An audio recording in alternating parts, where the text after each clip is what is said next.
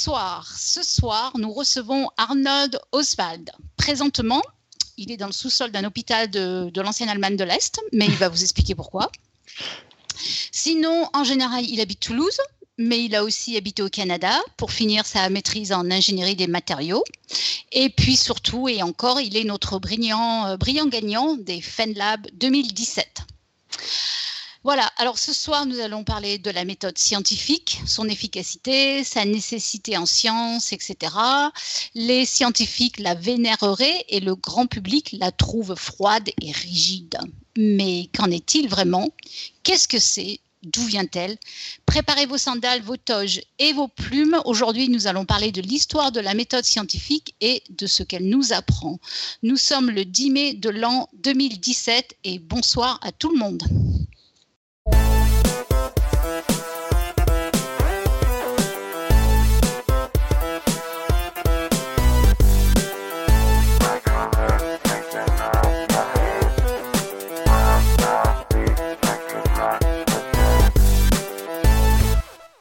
Salut à tous, je sais pas si tu continues à animer Irène, sinon je vais prendre la relève. En tout cas, merci pour cette merveilleuse intro. Mais je te laisse, je te laisse la, je te laisse la, la je te passe la, balle, voilà. Faut que tu fasses plus souvent des intros parce que tu fais les meilleures intros, Irène. Elles sont complètes, elles sont détaillées et tout. Bref.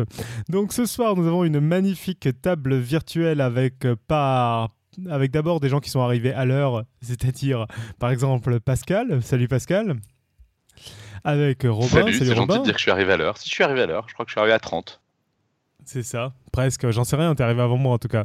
Avec Irène. Bonsoir Salut tout le Irène. monde. Et notre invité ce soir, donc qu'Irène a déjà présenté dans l'introduction, Arnold. Salut Arnold. Salut à tous.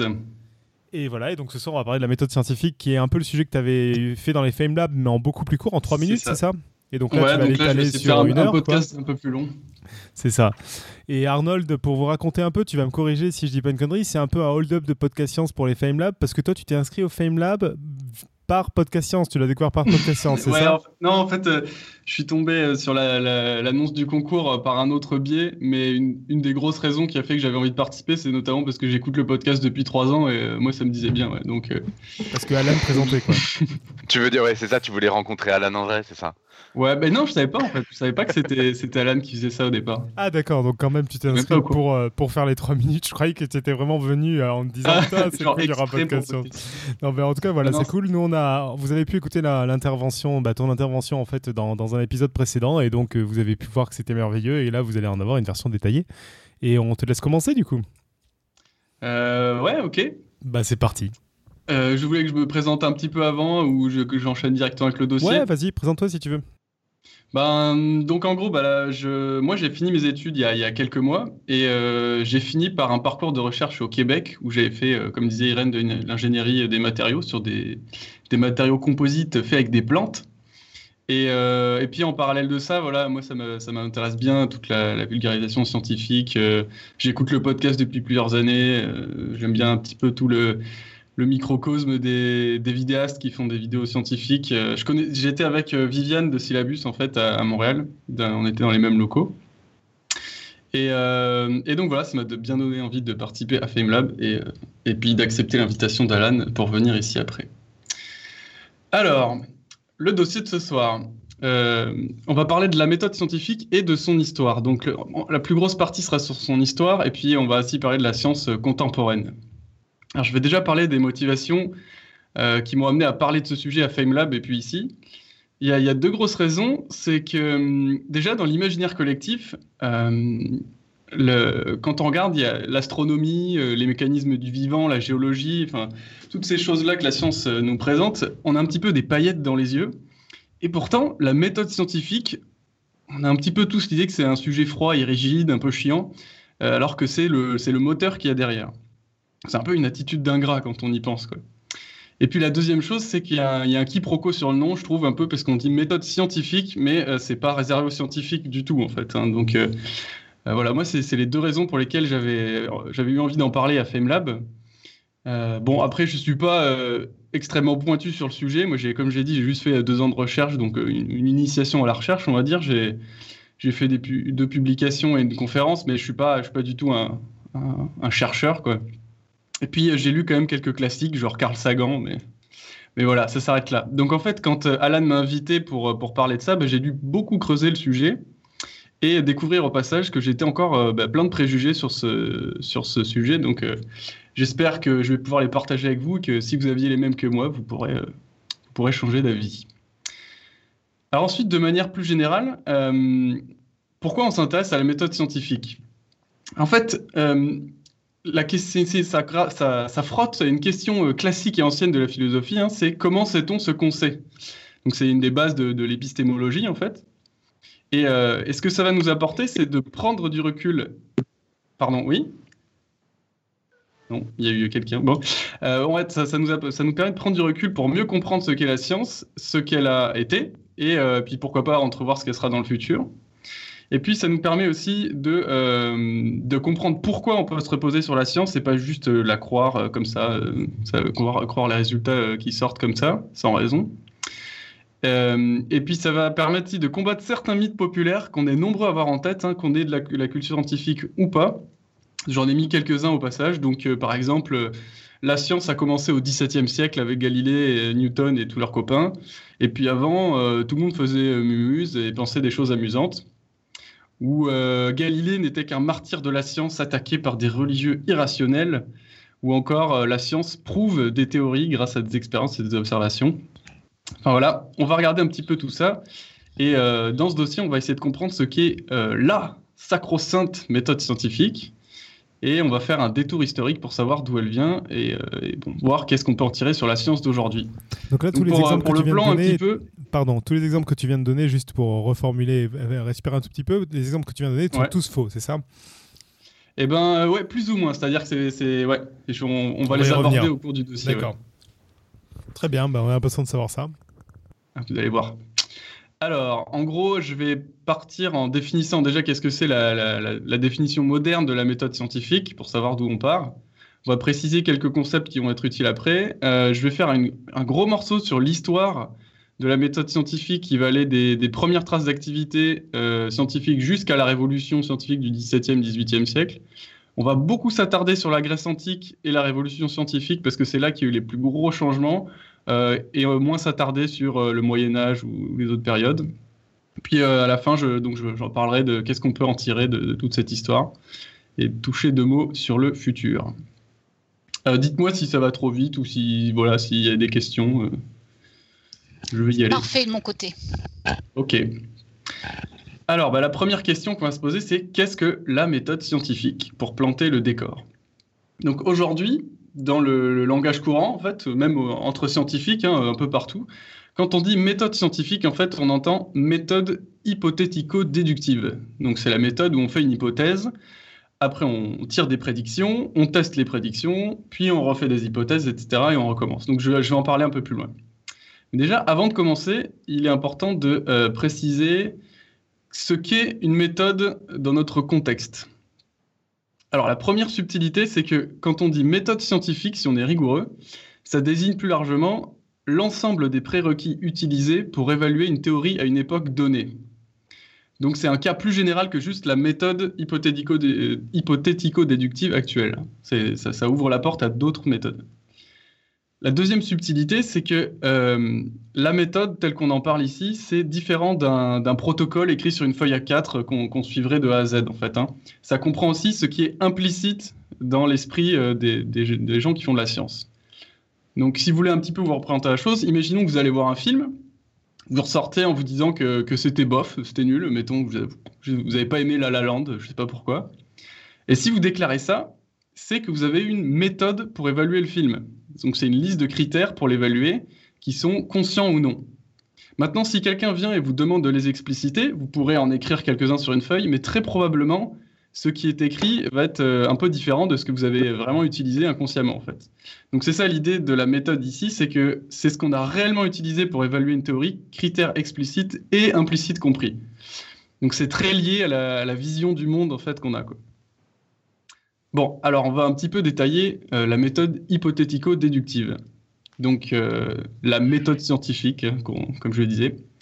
On peut se la représenter comme un, cycle fermé, en fait, une boucle. Euh, j'ai fait une, petite illustration, je ne sais pas si Pascal peut la mettre dans la chat room.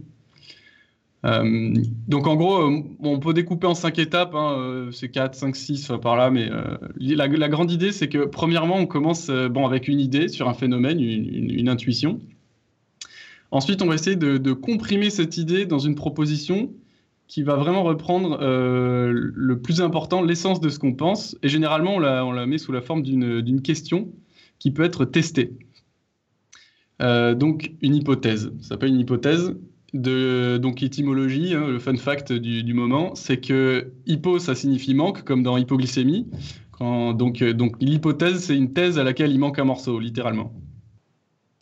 Alors la troisième étape, c'est qu'en supposant cette hypothèse euh, vraie, on va déduire ce qui devrait se passer si elle est vraie, donc on fait une prédiction sur un phénomène à venir.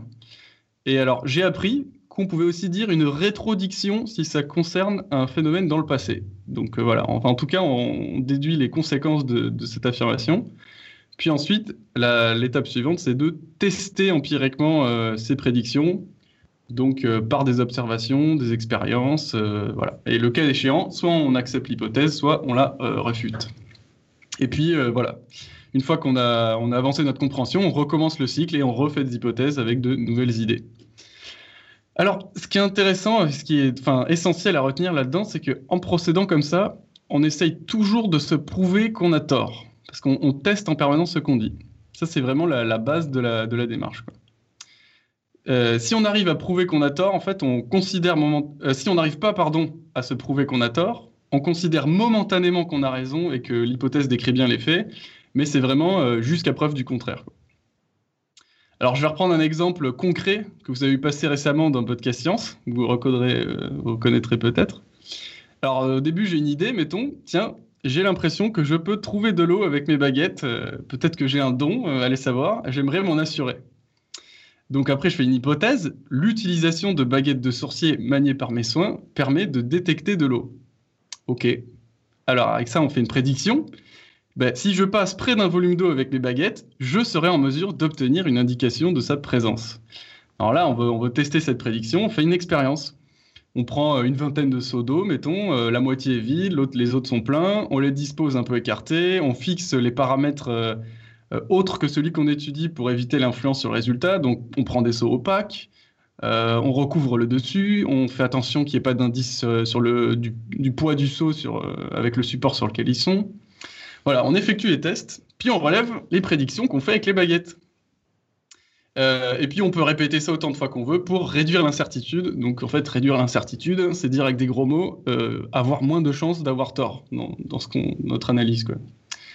Et puis on conclut. Donc euh, on compare si avec les baguettes, on a plus de chances que le hasard, c'est-à-dire 50%. Donc là, il y a toute une panoplie de critères statistiques qu'on utilise normalement pour voir si c'est, si significatif. Euh, mais bon, c'est pas pas podcast statistique, donc je, vais passer. Euh, alors, je vous encourage à faire ce test chez vous. Si ça marche, vous pouvez demander à un copain sourcier de faire l'expérience pour voir s'il peut reproduire votre résultat dans les mêmes conditions. Si ça marche aussi pour lui, vous pouvez demander à 15 copains sourciers de faire pareil. Et là, si ça marche toujours, vous pouvez appeler le numéro du CNRS en urgence. Euh, demandez quand même à Christophe d'hygiène mentale pour qu'il contrôle votre protocole. Il se ferait un plaisir de vous aider. Donc voilà, voilà un petit aperçu de la méthode hypothético-déductive. En fait, sans euh, vouloir, euh, ton image est très bien, mais c'est même pas à demander à 15 copains euh, sourciers, c'est plutôt à demander à 15 autres sourciers qu'a priori on ne connaît pas justement. et, c'est vrai, c'est encore mieux. Il faut aller contacter l'association des sourciers de France. Et, même à la limite, c'est demander aux gens qui n'y croient pas. Et également, c'est encore mieux. Et, oui, encore mieux, oui. Encore plus solide. Et, ou alors à des chevaux d'aller essayer aussi, parce que tant qu'à faire, hein. tout, le côté émotionnel de la chose. Ouais. Donc, euh, bon voilà, la méthode, la méthode hypothético-déductive, je vais avoir du mal avec elle, dis donc, pour la prononcer. Euh, c'est le fondement de la science contemporaine. C'est pas très compliqué, hein. donc l'essentiel, c'est qu'on cherche à montrer que nos idées ne marchent pas, et quand on n'y arrive pas, bah, on les garde. Voilà. Alors, il y a une question qu'on peut se poser, c'est est-ce que cette méthode est immuable? Est-ce qu'il y a une grande règle fixe pour faire de la science? Est-ce que c'est la meilleure manière de faire de la science? Donc, autrement dit, on pourrait se dire, est-ce que la méthode est transhistorique? Ou euh, est-ce qu'il y a eu d'autres méthodes dans l'histoire et ça change au cours du temps? Alors, pour décrire le changement scientifique, on a quand même besoin de préciser deux petites idées. Donc déjà, une théorie. Qu'est-ce que je dis euh, quand je dis théorie? C'est un ensemble de propositions qui essayent de décrire euh, quelque chose. Ça peut être une seule idée, genre euh, la distance de la chute est proportionnelle au carré du temps écoulé depuis le début de la chute, hein, donc les lois de Newton. Ou ça peut être beaucoup plus compliqué, être plein, plein, plein d'idées en même temps, genre la relativité générale, la thermodynamique, enfin voilà. Donc précis ou très large. Euh, le deuxième concept qu'on a besoin de préciser, c'est la mosaïque scientifique. Alors, l'idée de mosaïque scientifique, c'est euh, que c'est l'ensemble des théories acceptées à un moment donné. Donc, si on s'imagine le changement scientifique euh, comme un, film, en fait, c'est un arrêt sur image. puis, c'est une sorte de, photo où vous avez plein de pièces d'un puzzle qui sont emboîtées les unes dans les autres et qui sont tous les domaines d'études de l'époque. Par exemple, aujourd'hui, on a l'astrophysique, la mécanique quantique, la biologie, etc. Et c'est notre mosaïque actuelle, et ça n'a pas été toujours la même mosaïque, en fait, au cours de, des différentes époques. J'ai mis une petite illustration encore aussi. Je ne sais pas si je le précise à chaque fois ou si euh, Pascal, tu avais le, dossier pour les mettre. En fait, fais confiance, Pascal est très fort. Ah oui, je la vois déjà, dans la chatroom, en effet. Euh, bon, donc on va, on va commencer à parler de, de l'histoire de la connaissance, enfin des activités scientifiques.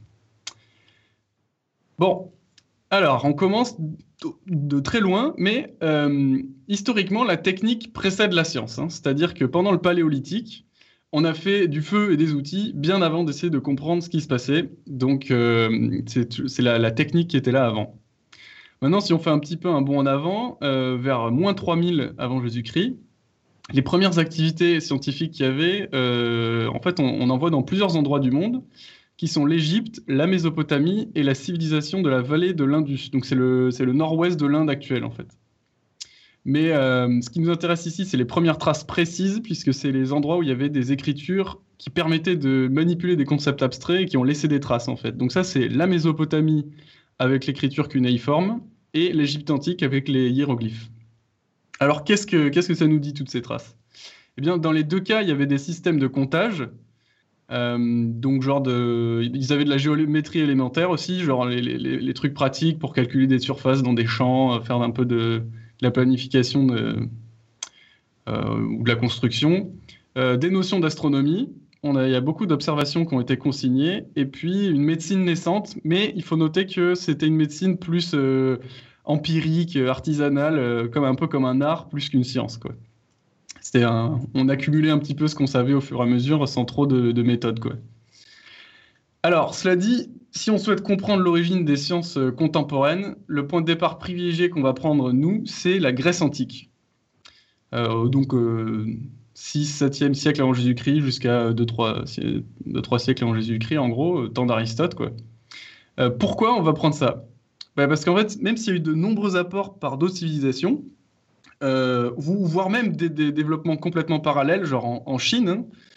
Euh, eh bien en fait en Grèce, c'est là où il y a la majorité des racines de la science actuelle, euh, des idées, du fondement de, ce qu'on a aujourd'hui. Et ça, c'est dû à l'impulsion de différents philosophes. Donc je vais vous en citer quelques-uns.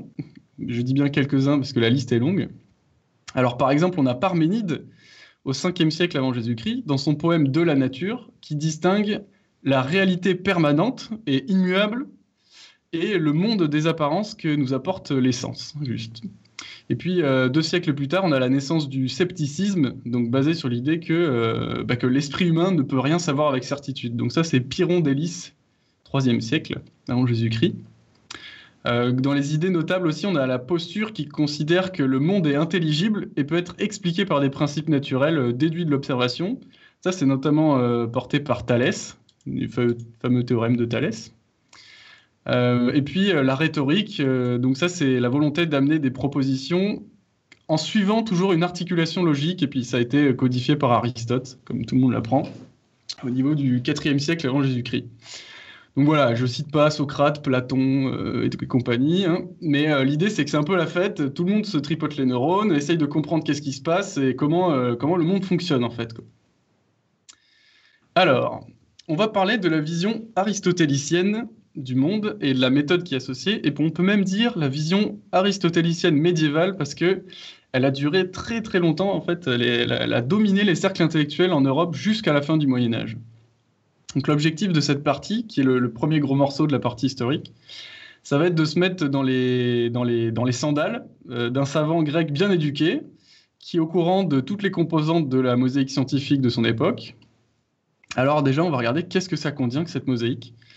Donc on a la physique aristotélicienne, la médecine des humeurs, l'histoire naturelle, la cosmologie aristotélicienne aussi, l'astrologie, et eh oui, euh, les mathématiques, l'optique, la théologie, la théologie est parfaitement imbriquée là-dedans aussi, et euh, la métaphysique.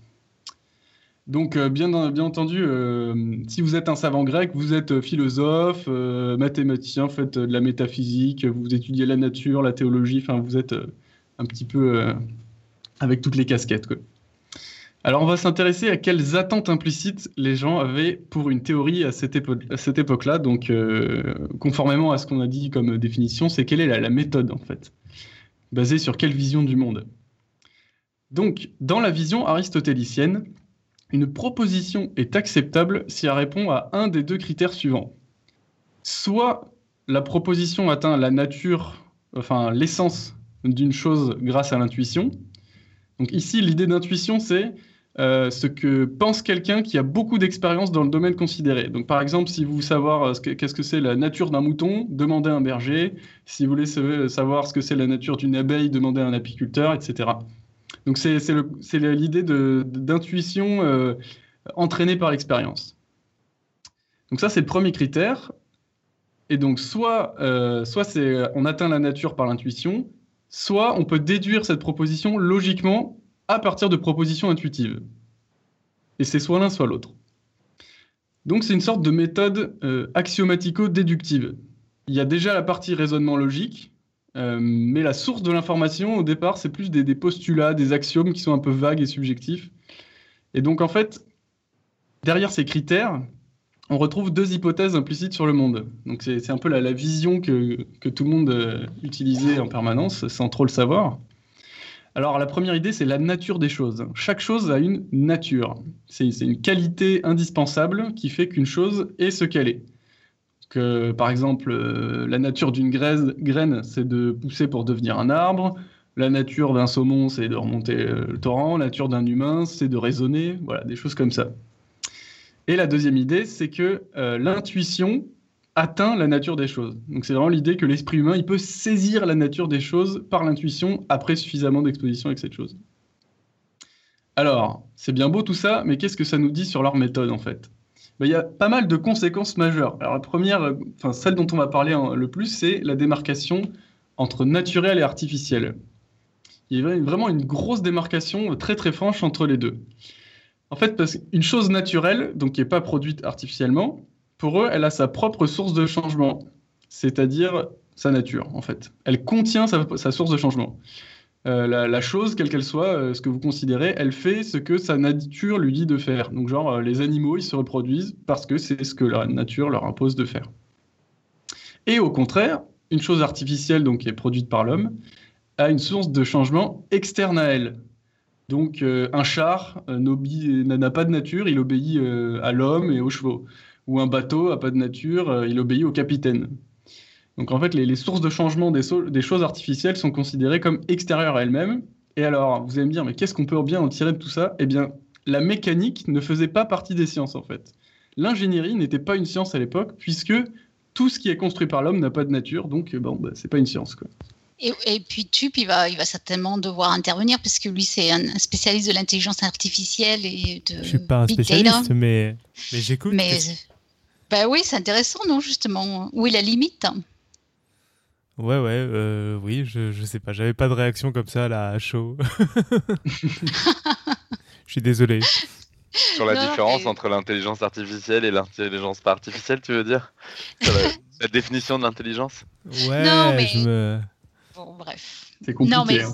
oui, c'est compliqué parce qu'on que on, est, à la limite maintenant de ce qui est euh, commandé par l'homme et ce qui est ce qui n'est plus commandé par l'homme. Mais bon.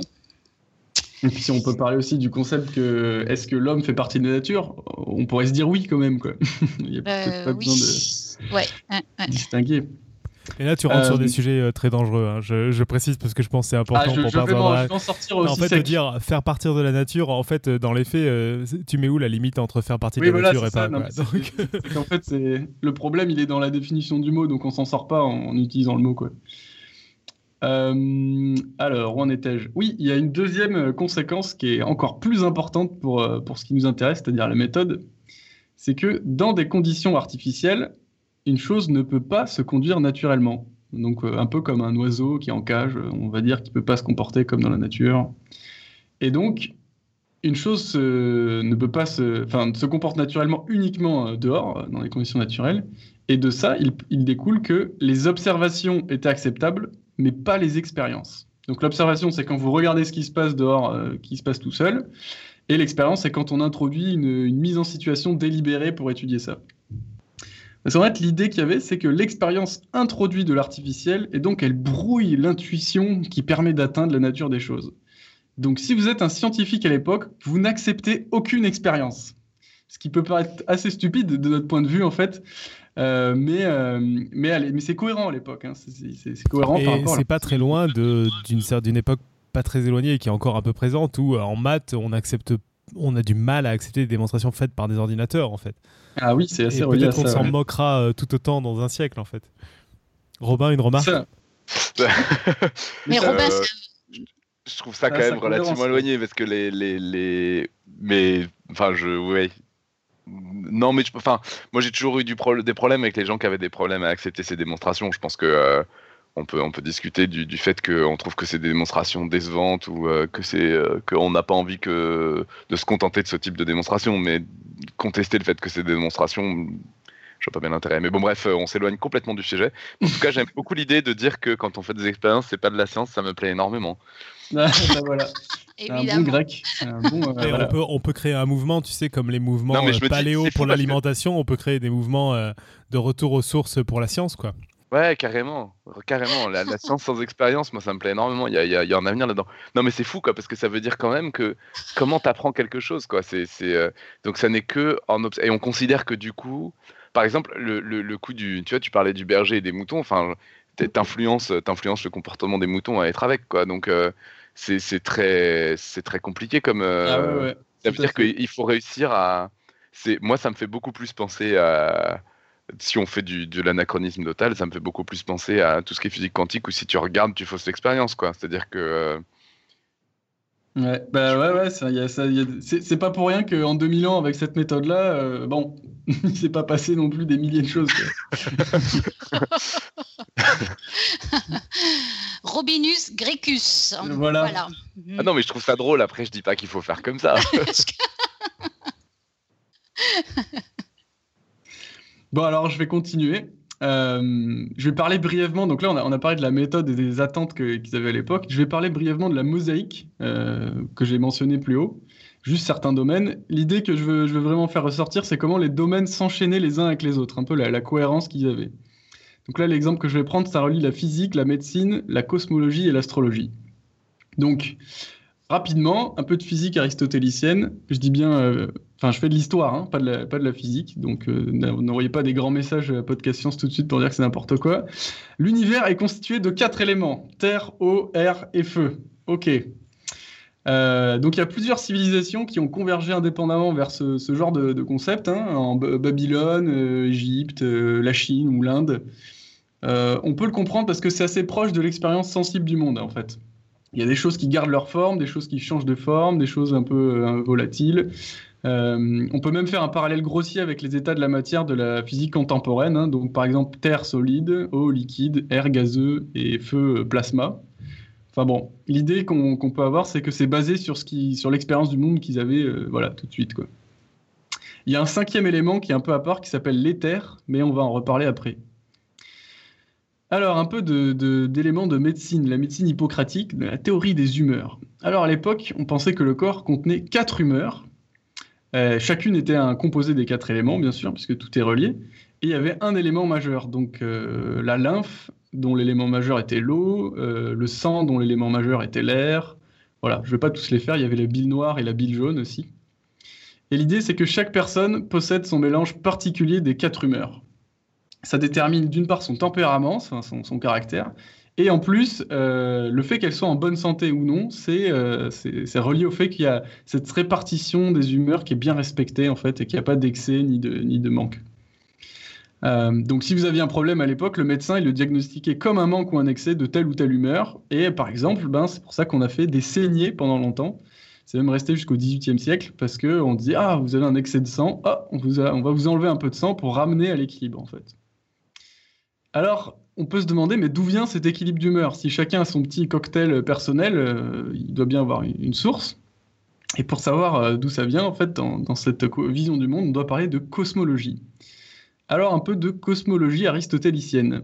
Donc euh, l'idée c'est qu'au centre de, l'univers, il y a la Terre et euh, la région en dessous de la Lune, on va dire. Donc ça c'est constitué des quatre éléments, du, des quatre éléments euh, oui, du, plus lourd au plus léger. La Terre, l'eau, l'air et le feu dans l'ordre vers l'extérieur. Et puis au-delà de ça, donc ça c'était la région sublunaire en dessous de la Lune. Au-delà de ça, on a les planètes, le Soleil, les étoiles, qui sont empilés en sphères concentriques faites d'éther. Donc c'est l'élément que je mentionnais euh, qui est un peu à part. Et alors euh, là-bas, tout est parfait, lisse, géométrique, euh, l'éther est immuable, il est éternel, il peut pas se transformer, il peut pas être créé ni détruit. Enfin, c'est vraiment voilà la, sphère où on touche touche à rien. Et alors là, bon, vous êtes quand même un peu curieux, vous baladez avec votre touche, vous regardez, vous dites mais le Soleil réchauffe la Terre. Puis en plus, euh, la Lune est plus ou moins là quand il se passe des trucs avec les marées. Euh, bon, on pourrait se dire que ce qui se passe ici-bas est influencé par ce qui se passe là-haut. C'est pas, c'est pas, c'est raisonnable comme idée. Mais pourtant, l'éther est immuable, il peut pas se transformer, etc. Donc, euh, qu'est-ce qui change là-haut qui peut avoir des influences en bas? Eh ben, il n'y a pas 36 solutions, c'est la position des astres. Et de là vient l'idée que la source des changements qui se passent en bas, dans le, monde sublunaire habité par les humains, eh ben, peut trouver sa source dans la position des astres. Et là, hop, on ouvre la porte à la possibilité conceptuelle de l'astrologie. Donc euh, voilà, pour boucler avec la médecine, en fait, la source de l'équilibre des humeurs de chaque personne à l'époque, ben, on l'a déterminée à la naissance de la personne. On regardait la position du soleil, on disait, voilà, le soleil donne l'humeur euh, prédominante. Après, on regardait la position des planètes. Hop, ça faisait un, petit système très pratique pour euh, ajuster les autres humeurs. Donc, il fallait qu'un médecin de l'époque ait des, rudiments d'astronomie, sinon, c'était pas un bon médecin. Ou en tout cas, il fallait qu'il ait un collègue qui était vachement bon. Et donc voilà, voilà les racines conceptuelles de l'astrologie, qui, je le rappelle, sera expulsée de la mosaïque scientifique plus tard, qui n'en fait plus partie aujourd'hui. Donc voilà, c'est un exemple entre cosmologie, médecine, physique pour illustrer un petit peu l'emboîtement de, tous les domaines. On peut compléter la vision de l'époque en disant que euh, bon, bah, ils ont déjà des concepts philosophiques comme l'atome, hein, qui, est aussi basé sur un truc assez sensible. C'est que si on voit que la Terre se morcelle et qu'il y a des, petits bouts qui composent des plus gros bouts, on peut, se poser la question de jusqu'à quelle échelle ça va. Euh, on savait que la Terre était ronde, hein, Eratosthène avait même mesuré sa circonférence. Euh, donc quand même la capacité de voir un peu plus loin que l'environnement immédiat, hein, parce que on, voit autour de nous que ça a l'air plat, mais il savait que la Terre était ronde. Et il savait aussi que l'univers était sphérique, il devait même mesurer sa taille aussi. Oui, exact. mais là, il, a fait une erreur un peu plus grosse que pour Eratosthène. Ah, mais qu'est-ce que tu es sarcastique alors moi, si peu. Je trouve ça panache de mesurer la taille de l'univers en grains de sable. faut, faut être indulgent, ils ont fait comme ils pouvaient. Bon alors, euh, donc ça c'était le premier gros morceau, donc la, Grèce antique. Ce qu'il faut retenir, c'est que leur méthode, pour ce qui nous intéresse, le fil conducteur, hein, c'était qu'ils attrapaient la nature des choses par l'intuition, ou alors ils déduisaient logiquement les choses de ces premières, euh, premières propositions euh, par l'intuition. Donc la mosaïque d'Aristote que j'ai présentée, mais en fait les, théories ont été très améliorées et développées au fil des années après. Euh, il y a des nouvelles connaissances qui ont été apportées jusqu'au 17e, mais la méthode dominante est restée la même. Hein. Donc ça, c'est très important. Euh, elle n'a pas changé jusqu'à la révolution scientifique. D'où, euh, d'où par exemple la difficulté qu'il y avait à observer des choses, notamment les dissections ou les machins comme ça. Enfin, il y avait d'autres raisons pour lesquelles les dissections étaient mal vues, mais du coup, ça fait partie de ce qui a bloqué. C'est, ça, ça, ça rentre un petit peu en collision. Il y avait des frictions avec la vision, la vision du monde qui savait parce que c'est euh, assez, assez, fascinant, parce qu'effectivement, tu parlais de l'astrologie qui s'en va petit à petit. Il y a toute l'époque du Moyen Âge, c'est assez fascinant de voir à quel point les meilleurs savants de, ces époques-là mélangent encore ça, enfin mélangent encore l'astrologie avec l'astronomie. Kepler a passé du temps à ça. Enfin, je sais pas, il y, a plein de gens.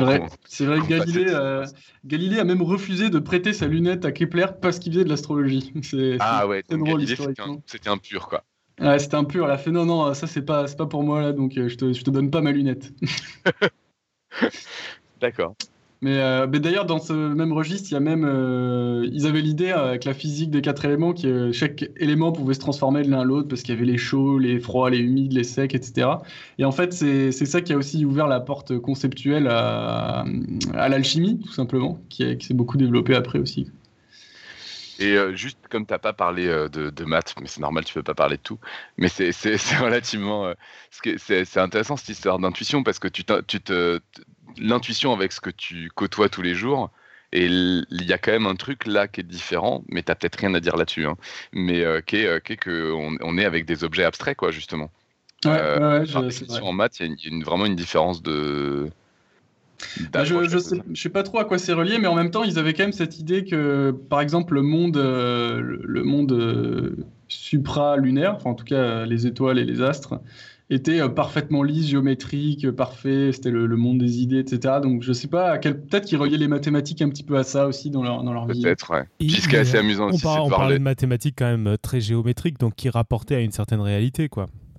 Oui, oui, bien sûr, mais euh, en même temps, quand tu prends, quand tu prends la géométrie, une droite mathématiquement, c'est pas si intuition. Enfin, il n'y a pas le fait qu'il alors ils, allaient certainement cela dit le fait est que euh, quand ils définissent euh, une ligne droite ils disent euh, enfin un segment de droite tu, sens qu'ils ont la corde dans la tête quoi c'est à dire qu'en gros c'est ce qui repose également entre ces extrémités je crois la définition du segment de droite donc tu sens qu'effectivement c'est juste qu'ils pensent à une ficelle quoi mais mais après, quand même, quand, quand, dans leur, euh, quand ils considéraient la nature des hommes, par exemple, des humains, ils considéraient que leur nature, c'était de raisonner. Donc, ils, se, mmh. ils, ouais, prenaient quand même un peu comme l'intermédiaire avec ce monde un peu, euh, un peu beau des ouais, tout.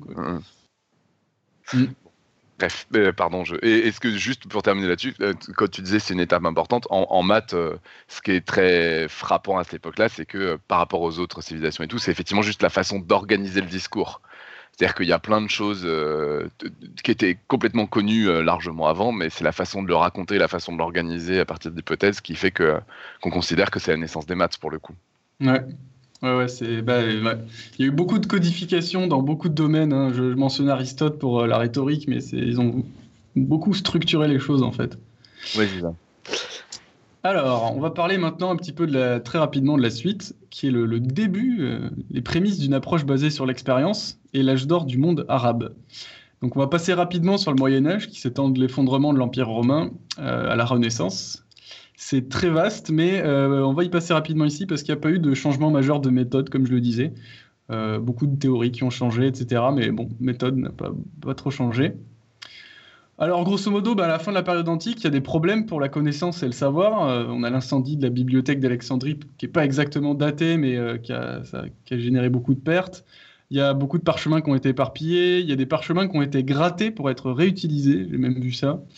Donc, euh, ça, des, complications pratiques, on va dire, pour la diffusion du savoir et la récupération de ce qui avait été développé. Et puis en plus, l'Europe est le théâtre de différentes invasions, de mouvements de frontières. Enfin bon, je ne vais pas faire tout le détail. Euh, l'idée, c'est qu'il y a quelques avancements en Europe, mais ce qui va nous intéresser, euh, ici, c'est que le savoir antique a été repris puis amélioré dans le monde arabe. Donc il y a eu de nombreux apports durant l'âge d'or du monde arabe, c'est du, 8e au 12e siècle environ, donc 1000 euh, ans après la, Grèce antique. en mathématiques notamment, on connaît tous les chiffres arabes qui ont été repris à l'Inde. en médecine, en physique, en optique, en astronomie, enfin même dans le langage, on parle toujours d'algorithme, d'algèbre, tous ces mots qui viennent de l'arabe. Euh, du côté de la méthode, de ce qui nous intéresse, il faut qu'on mentionne un personnage important qui s'appelle Ibn al-Haytham, qu'on a latinisé en Al-Hazen pour mon plus grand bonheur. Donc lui était mathématicien, philosophe, physicien, enfin bon, comme d'hab, quoi, il collectionnait à l'époque, euh, au XIe siècle à Alexandrie. Et alors, pourquoi on parle de lui? Parce que c'est le premier homme à avoir décrit et utilisé une méthode systématique basée sur la réfutation d'hypothèses par des expériences. Et en plus, il utilisait un certain formalisme mathématique. Donc en gros, le bonhomme, il a utilisé ce qui ressemble à, notre méthode hypothético-déductive moderne plusieurs siècles avant euh, les scientifiques de la Renaissance. Je rappelle qu'à l'époque, euh, l'expérience était rejetée dans la vision d'Aristote. Donc c'est quand même un, bon changement qu'il a opéré. Et ça, ce, fait-là lui vaut souvent d'être considéré comme le premier scientifique de l'histoire. D'ailleurs, euh, son portrait figure sur les, les, billets de 10 000 dinars irakiens. Je vais trouver la photo. Euh, donc, euh, ouais, un, sacré bonhomme. Et ses idées ont été reprises euh, deux siècles plus tard par Roger Bacon, qui était un, moine anglais. Et lui, il a, grandement contribué à les répandre partout en Europe. Mais répandre ne veut pas dire qu'elles ont réussi à, dominer les cercles intellectuels. Hein. Donc les, idées sont répandues, mais c'était toujours pas du tout les, ce qui dominait. Bon, néanmoins, donc, il faut attendre jusqu'au XVIIe siècle pour qu'il y ait un changement de fond qui s'opère. Et c'est ça le deuxième gros morceau sur lequel on va zoomer, la révolution scientifique et la transition vers euh, la méthode qu'on a aujourd'hui. Alors on va parler de Galilée. Galilée, on l'utilise souvent comme euh, pour marquer le début de la révolution scientifique. Au début du XVIIe siècle, en 1609 exactement, euh, Galilée il a fabriqué sa, sa, nouvelle lunette et il est super content et il regarde tout ce qu'il peut avec. Donc très rapidement, il va zoomer sur la Lune il va voir qu'il y a des montagnes, et ça, ça contredit totalement la vision aristotélicienne, puisque, rappelez-vous, tout est parfait, géométrique, euh, lisse, euh, fait des terres. Donc les montagnes, ça fait tâche. Euh, puis l'année d'après, en 1610, il découvre les phases de Vénus. Donc il observe un cycle complet des phases de Vénus, comme, on voit avec la Lune, hein, avec les, différents quartiers.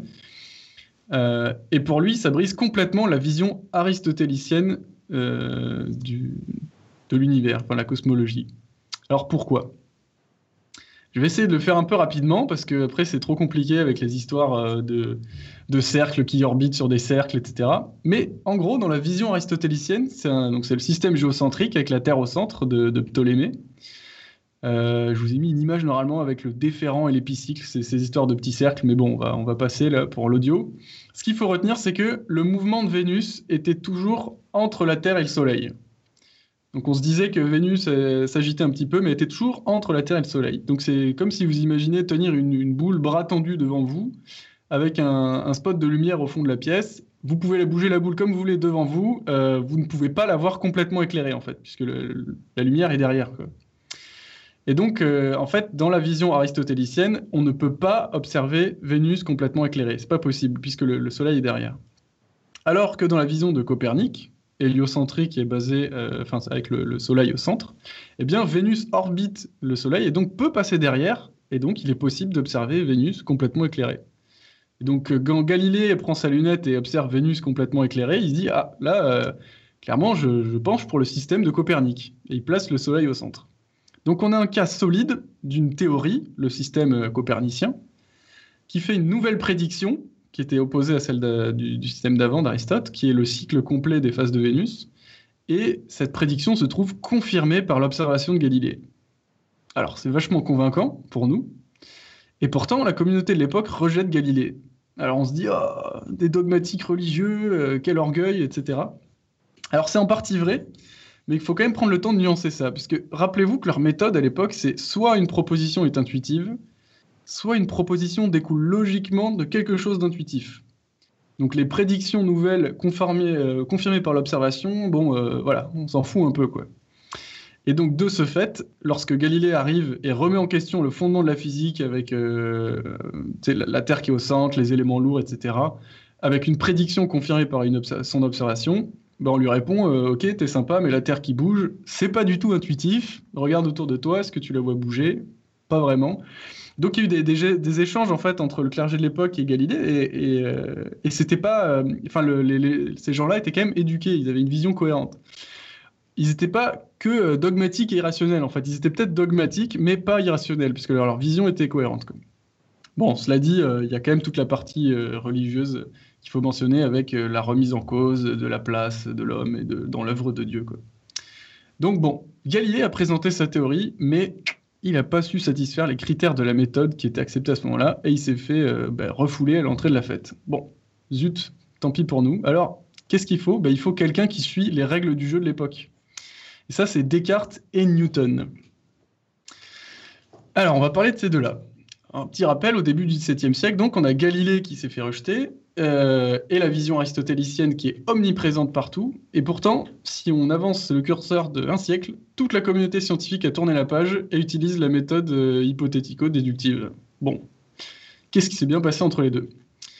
Donc en fait, Descartes et Newton, ce qu'ils ont fait, c'est qu'ils ont proposé des théories qui, tout en satisfaisant les critères de l'époque, euh, donc d'être intuitives, elles contenaient des changements conceptuels et des idées assez fortes pour mener à la méthode hypothético-déductive. C'est ça que je vais essayer de vous montrer là. Alors on va parler en détail de la vision cartésienne. Descartes propose sa théorie en 1644. Son objectif, c'est convaincre la communauté aristotélicienne que sa théorie est bonne. Donc Descartes, c'est un, mec futé. Hein. Il connaît vraiment les règles du jeu et il sait qu'il doit s'y faire. Il y a même des passages dans ses écrits où il dit vraiment Regardez, chers aristotéliciens, ce que je suis en train de faire, c'est bien ce que vous me dites de faire, etc. Donc sa stratégie, c'est de douter de tout pour partir avec une feuille vierge et retenir que ce qui est vrai. Il veut que son approche soit encore plus intuitive qu'Aristote. Puis c'est ce qu'il faut pour, pour convaincre la, la communauté de l'époque. Donc Descartes sait qu'il doute. Pour douter, il faut penser. Et pour penser, il faut exister, dont le socle, donc le, socle de départ bien connu, cogito ergo sum, je pense donc je suis. Alors je détaille pas tout, euh, après, parce qu'il a fait plein de raisonnements pour prouver l'existence du monde matériel, euh, etc. Euh, il y a un argument pour prouver que Dieu existe, enfin bon, c'est un peu alambiqué. Mais il faut retenir que sa stratégie marche et elle convainc la communauté aristotélicienne en quelques décennies, puisqu'à l'avant la fin du XVIIe siècle, ben, la, théorie de Descartes est acceptée. Et pourtant, il n'y avait pas de prédiction confirmée. Hein. On note bien que Galilée avait une prédiction confirmée par l'observation, mais pas Descartes. Mais Descartes a suivi les règles du jeu. Parce que Descartes, en fait, part uniquement de l'intuition. Il dit juste qu'il faut restreindre le nombre d'intuitions dont on part, en gros, c'est ça? C'est ça, il essaye vraiment de, dire, regardez, c'est tellement euh, épuré et élagué de, toute considération que c'est la chose la plus intuitive qui existe que je suis en train de faire. Donc c'est ça qui marche en fait pour, pour convaincre les autres. D'ailleurs, je, vous en donne un petit, euh, un petit extrait après, on va en avoir besoin. Donc euh, toujours dans l'optique de, de remettre les choses en question, Descartes doute des propriétés de la matière. Il cherche ce qui est indispensable en fait de manière intuitive. Donc il considère cinq candidates dans les propriétés de la matière. Est-ce que la couleur est indispensable? Non, puisqu'il existe des objets sans couleur. Genre le verre est transparent, l'air est transparent. Bon, ok. Est-ce que le son est indispensable? Non plus, puisqu'il y a des objets qui font pas de son. Euh, est-ce que le goût est indispensable? Non, il y a des objets qui n'ont pas de goût. L'odeur? Non, heureusement. Oui, il y, a plein d'objets qui n'ont pas d'odeur, on est bien content. Et la forme? Ah, ah ben là, ça marche. Descartes, il se dit, il n'y a rien qui occupe pas un petit morceau d'espace. La matière occupe toujours une certaine place, un bout d'espace. Et ça, pour lui, c'est indispensable. Il appelle ça l'extension de la matière. Donc dans, sa théorie, c'est ce qu'il va retenir. Et tout, absolument tout, est composé de petits bouts de matière qui interagissent entre eux par contact, comme, un gigantesque billard, en fait, avec des, plein de boules. Il n'y a pas de vide, c'est juste une sorte d'océan de, petites choses qui agissent mécaniquement les unes sur les autres par contact. Et donc là, je vais vous détailler. Alors, attention, passage un peu technique, mais pour moi, c'est vraiment le plus intéressant et le fascinant. Là, c'est le passage juteux de comment, à partir de euh, ces idées de Descartes, on arrive à la méthode hypothético-déductive. Donc, l'idée de départ, je le rappelle, l'extension de la matière. La matière occupe un bout d'espace et tout n'est que des petits bouts de matière. Voilà. Alors, on va détailler deux suites de déduction à partir de cette idée. Premièrement, si le fait d'occuper une place et d'avoir une forme, c'est la seule qualité indispensable, alors toutes les autres propriétés de la matière, euh, le poids, l'odeur, la couleur, etc., en sont une conséquence. Et donc, on peut se dire qu'elles sont fabriquées à partir de morceaux de matière qui interagissent. Donc, ces, ces sortes de propriétés secondaires, elles n'existent pas réellement en tant que telles, elles sont une conséquence d'un certain enchaînement de bouts de matière. Par exemple, euh, le rouge, c'est une combinaison de particules, et le vert, bah, c'est une autre combinaison de particules. Mais si on se dit ça, on accepte que le monde est plus complexe que ce que nos simples observations donnent. Et donc, il y a des mécanismes fondamentaux sous-jacents. Et si on accepte ça, on se dit qu'il est OK de faire des hypothèses sur des choses que l'on ne peut pas directement observer.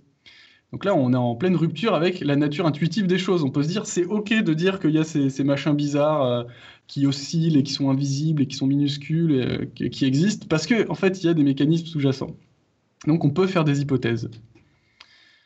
Donc voilà, on élimine un peu le côté intuitif. Il y a une deuxième chose qui est importante, c'est que tout phénomène peut se produire par différents arrangements de bouts de matière. En fait, on peut obtenir le même résultat final en passant par différents enchaînements. Imaginez-vous un peu euh, plein d'horloges identiques de l'extérieur, mais qui à l'intérieur ont des mécanismes différents. Hein, donc on a le même résultat, mais ce n'est pas exactement pareil ce qui est à l'œuvre à l'intérieur. Mais alors si on accepte ça, on accepte qu'on ne peut pas croire nos sens pour comprendre le fond, parce que le même effet peut être produit par différents arrangements. Et donc, un grand nombre d'explications d'égale précision peuvent être trouvées pour le même phénomène. On appelle ça en fait les explications post-hoc, ça veut dire après les faits. Euh, donc l'idée, c'est que euh, tout le monde peut arriver euh, dès que les données sont disponibles et sortir sa propre théorie pour expliquer exactement les données. Et on ne peut pas. comment on fait pour départager eh Bien voilà, l'idée, c'est qu'il faut confirmer de nouvelles prédictions pour se protéger des explications forgées exprès pour coller aux données. Donc là, si je récapitule juste à partir de l'idée de, de Descartes sur la matière, on se dit qu'il est OK de faire des hypothèses sur les choses qu'on n'a pas encore observées et qu'il est nécessaire de confirmer des prédictions par l'observation et l'expérience. Et donc, on tombe sur la méthode hypothético-déductive avec les théories de Descartes. Donc voilà un petit peu euh, comment on fait la transition de la théorie de Descartes à la méthode moderne. Puis en fait, on va voir que Newton a suivi un, un cheminement assez similaire. Mais avant de passer à la suite, j'ai envie de vous larguer un petit passage frappant d'un bouquin de l'époque. Donc c'est écrit en 1650 et c'est un bouquin de Savinien Cyrano de Bergerac, le, vrai type, hein, pas, pas, le personnage de la pièce. Il avait écrit deux ouvrages de satire qui s'appelaient Les États et Empires de la Lune et euh, Les États et Empires du Soleil. en fait, c'était les premières œuvres de science-fiction. C'était un peu euh, Isaac Asimov du XVIIe siècle, on va dire. Et donc, dans le début du premier, Cyrano, puisque c'est le personnage de son propre roman, il trouve un moyen ingénieux pour aller sur la Lune euh, ce qui est assez rigolo d'ailleurs, il, tente de créer toutes sortes de, machins, puis au final il s'attache des fioles de rosée autour de la ceinture, puis il s'envole comme ça. Des fioles de rosée Ouais, ouais, parce, qu'il pensait que la rosée montait euh, avec le soleil. La rosée, pas le rosé. Ah, mais moi je croyais que tu disais le vin. non, non, des fioles de rosée, de la rosée, excuse-moi, ouais. parce que comme la rosée se remonte tous les matins, et eh ben, il remonte avec la rosée. Voilà, c'est ça. Oh, manque de poésie, Reine. oui, toi, t'étais avec de l'alcool, là, forcément, on n'est pas dans le même monde. Il faudra essayer, euh, il faudra, faut essayer d'attacher des fioles de, vin autour de la ceinture. On va C'est le contexte du podcast. voilà. C'est pas de ma faute. Bon alors, qu'est-ce qui se passe avec Cyrano? Eh ben, quand il arrive sur la Lune, il y, a des, il y a des habitants sur la Lune, en fait. Et il discute avec eux de, de toutes les théories de l'époque. Et euh, avec un des habitants, il lui, parle des astres et il lui sort le meilleur argument imaginable pour l'héliocentrisme. Donc je vous cite le bouquin. Je dis que la Terre, ayant besoin de lumière, de la chaleur et de l'influence de ce grand feu, elle se tourne autour de lui pour recevoir également en toutes ses parties cette vertu qui la conserve. Car il serait aussi ridicule de croire que ce grand corps lumineux tournât autour d'un point dont il n'a que faire que de s'imaginer quand nous voyons une alouette rôtie qu'on a pour la cuire tourner la cheminée alentour. Donc euh, on pourrait appeler euh, ça l'argument du rôti à la broche en faveur de l'héliocentrisme. Je trouve ça très classe. Et, très classe, imaginez la cheminée qui tourne, ouais. Ouais, voilà. Mais en même temps, ça a un certain sens. Hein. Puis un peu plus loin, là, carrément, il lui sort Monsieur, lui répondis-je, la plupart des hommes qui ne jugent que par les sens se sont laissés persuader à leurs yeux. Et de même que celui dont le vaisseau navigue terre à terre croit demeurer immobile et que le rivage chemine, ainsi les hommes tournant avec la terre autour du ciel ont cru que c'était le ciel lui-même qui tournait autour d'eux. Ajoutez à cela l'orgueil insupportable des humains, qui leur persuadent que la nature n'a été faite que pour eux, comme s'il était vraisemblable que le Soleil, un grand corps, 434 fois plus vaste que la Terre, n'eût été allumé que pour mûrir ses nefles et paumer ses choux. Quant à moi, bien loin de consentir à l'insolence de ces brutaux, je crois que les planètes sont des mondes autour du Soleil et que les étoiles fixes sont aussi des soleils qui ont des planètes autour d'eux. Donc on peut quand même souligner le culot de Cyrano de Bergerac qui parle d'exoplanètes en 1650. Euh, pas mal, quoi. Alors, on va parler de la vision newtonienne maintenant. Je vais passer un peu plus rapidement puisque c'est similaire à Descartes. Donc Newton propose sa vision en 1687 en publiant euh, Principes mathématiques de la philosophie naturelle. Et euh, lui aussi propose des principes intuitifs, et puis il bénéficie en fait de la porte euh, idéologique qu'a ouvert Descartes quelques décennies plus tôt. C'était quoi le titre de bouquin? Tu dis principe quoi? Alors, il me semble que c'est Principes mathématiques de la philosophie naturelle, c'est Principia. Il faut regarder le, le truc original parce que c'était en latin très certainement. Je me trompe peut-être? Ouais. C'est vachement intéressant comme titre, je trouve. hein. Ah ben, euh, il y avait un grand formalisme mathématique euh, derrière tout ce qu'il faisait, en fait, Newton. hein, donc, euh, ça m'étonne pas. Euh, donc, en fait, l'idée, c'est qu'il propose ça en 1687, et en 1700, sa théorie est acceptée par la communauté scientifique de Grande-Bretagne. Donc, euh, ça allait assez rapidement. Puis, sans s'attarder, en fait, la transition vers la méthode hypothético-déductive, elle est très similaire à Descartes, puisque l'idée à la base de Newton, c'est que la matière, c'est une, substance qui occupe un morceau d'espace. Euh, en fait, l'espace, pour lui, c'est une sorte d'immense euh, toile dans laquelle euh, la matière occupe certain, une certaine place, comme un, grand seau. Et la matière interagit avec des, c'est des petits bouts qui interagissent à travers des forces à contact, par contact ou à distance. Donc c'est très proche de l'idée de Descartes, dont l'idée était le seul attribut de la matière, c'est d'occuper de l'espace. Et en fait, on peut suivre le même raisonnement qui en vient aux deux principes qui tombent sur la méthode hypothético-déductive. Donc en fait, on avait euh, Descartes sur le continent et Newton en Grande-Bretagne. Et les deux, mais les deux théories, enfin les deux systèmes cohabitaient à la même époque. Et ils ont mené tous les deux à, faire en sorte que les communautés euh, scientifiques respectives utilisent la méthode hypothético-déductive. Mais là, il nous reste une étape en fait. C'est la démarcation entre les deux. Descartes ou Newton Alors bon, entre 1700 et 1740, donc, la communauté scientifique est partagée, puisqu'il y a la Grande-Bretagne d'un côté avec Newton et le vieux continent avec Descartes. Euh, les deux théories, elles s'opposent sur plusieurs concepts fondamentaux. Donc, par exemple, Descartes va dire qu'il n'y a que l'action par contact, et Newton va dire ah, les choses peuvent s'attirer à distance. Du côté de Descartes, on va penser que le monde est, rempli, qu'il est plein, que tout se touche partout, alors que du côté de Newton, le vide existe. Sauf que maintenant, les règles du jeu ont changé et c'est vers les critères de la nouvelle méthode qu'il faut se tourner pour trouver le meilleur candidat. Et ça tombe bien, parce qu'il existe un sujet sur lequel les deux euh, donnent des prédictions contraires. Et ça, c'est la forme de la Terre. Alors, dans la vision cartésienne du monde, le vide n'existe pas, comme je disais. Donc, la gravité pour les, corps célestes, elle est expliquée par le concept de vortex ou de tourbillon.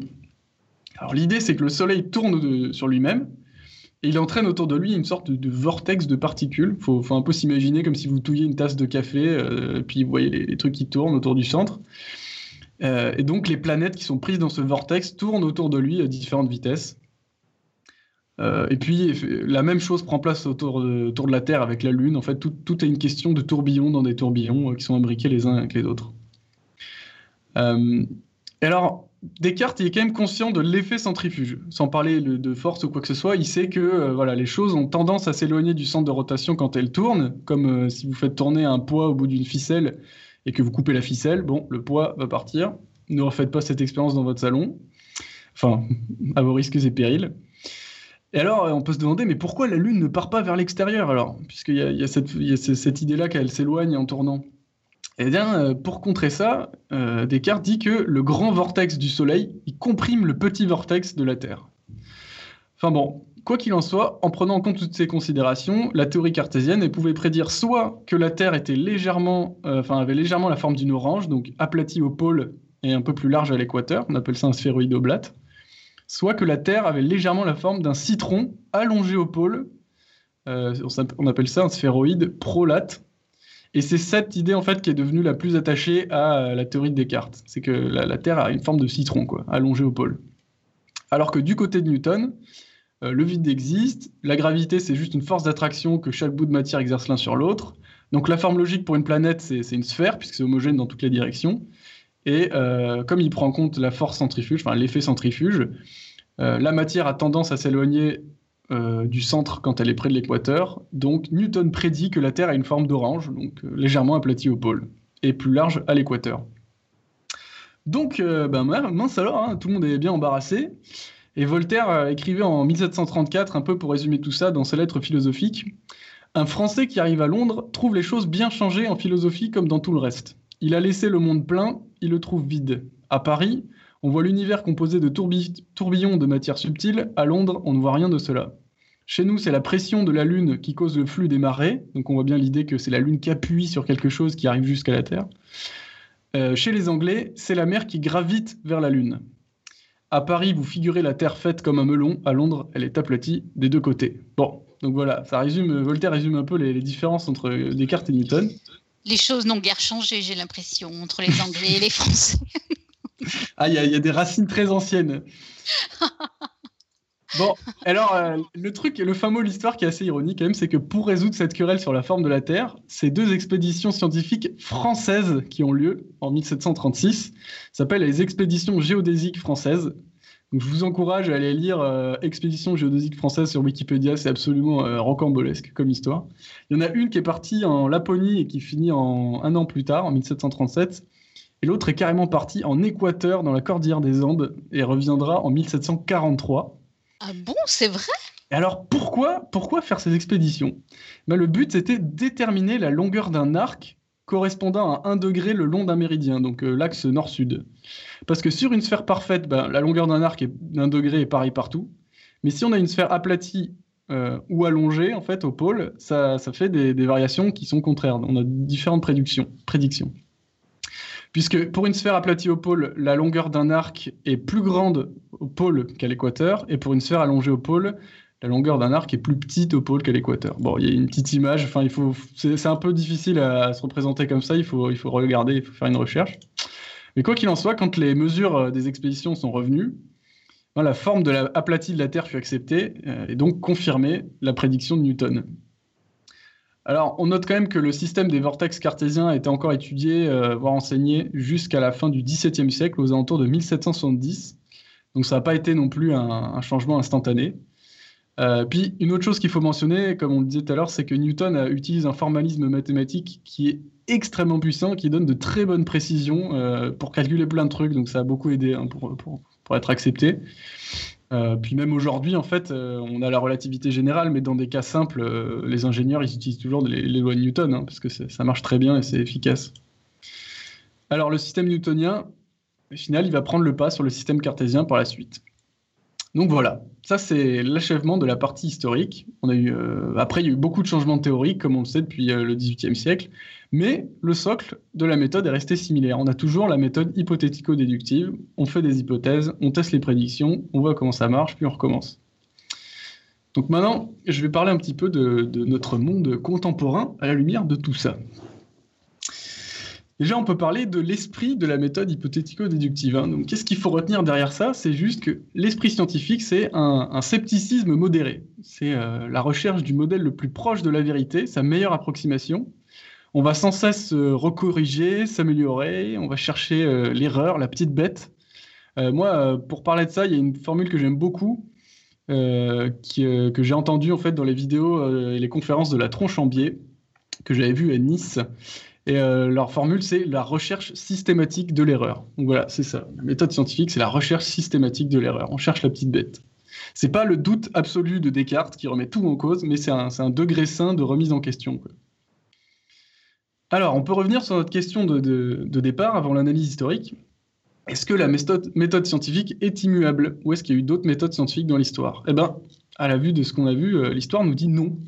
On peut, euh, on peut noter qu'il s'agisse euh, du temps d'Aristote, pourtant, ou de Newton, ou même récemment dans les années 60 avec le philosophe Karl Popper, euh, l'idée qu'il y avait des règles fixes et qu'il y avait quelque chose d'immuable pour faire de la science a longtemps dominé. Même si chacun des trois personnages que j'ai cités aurait dit euh, des, règles différentes, ils soutenaient tous qu'il y avait quand même quelque chose de, fixe. Ça, c'est la thèse de la méthode statique. Cependant, depuis, euh, depuis les années 70, en fait, on a l'idée que les méthodes changent, qui s'est répandue. L'argument principal, bah, c'est cette analyse historique un peu, et ça, c'est la thèse de la méthode dynamique.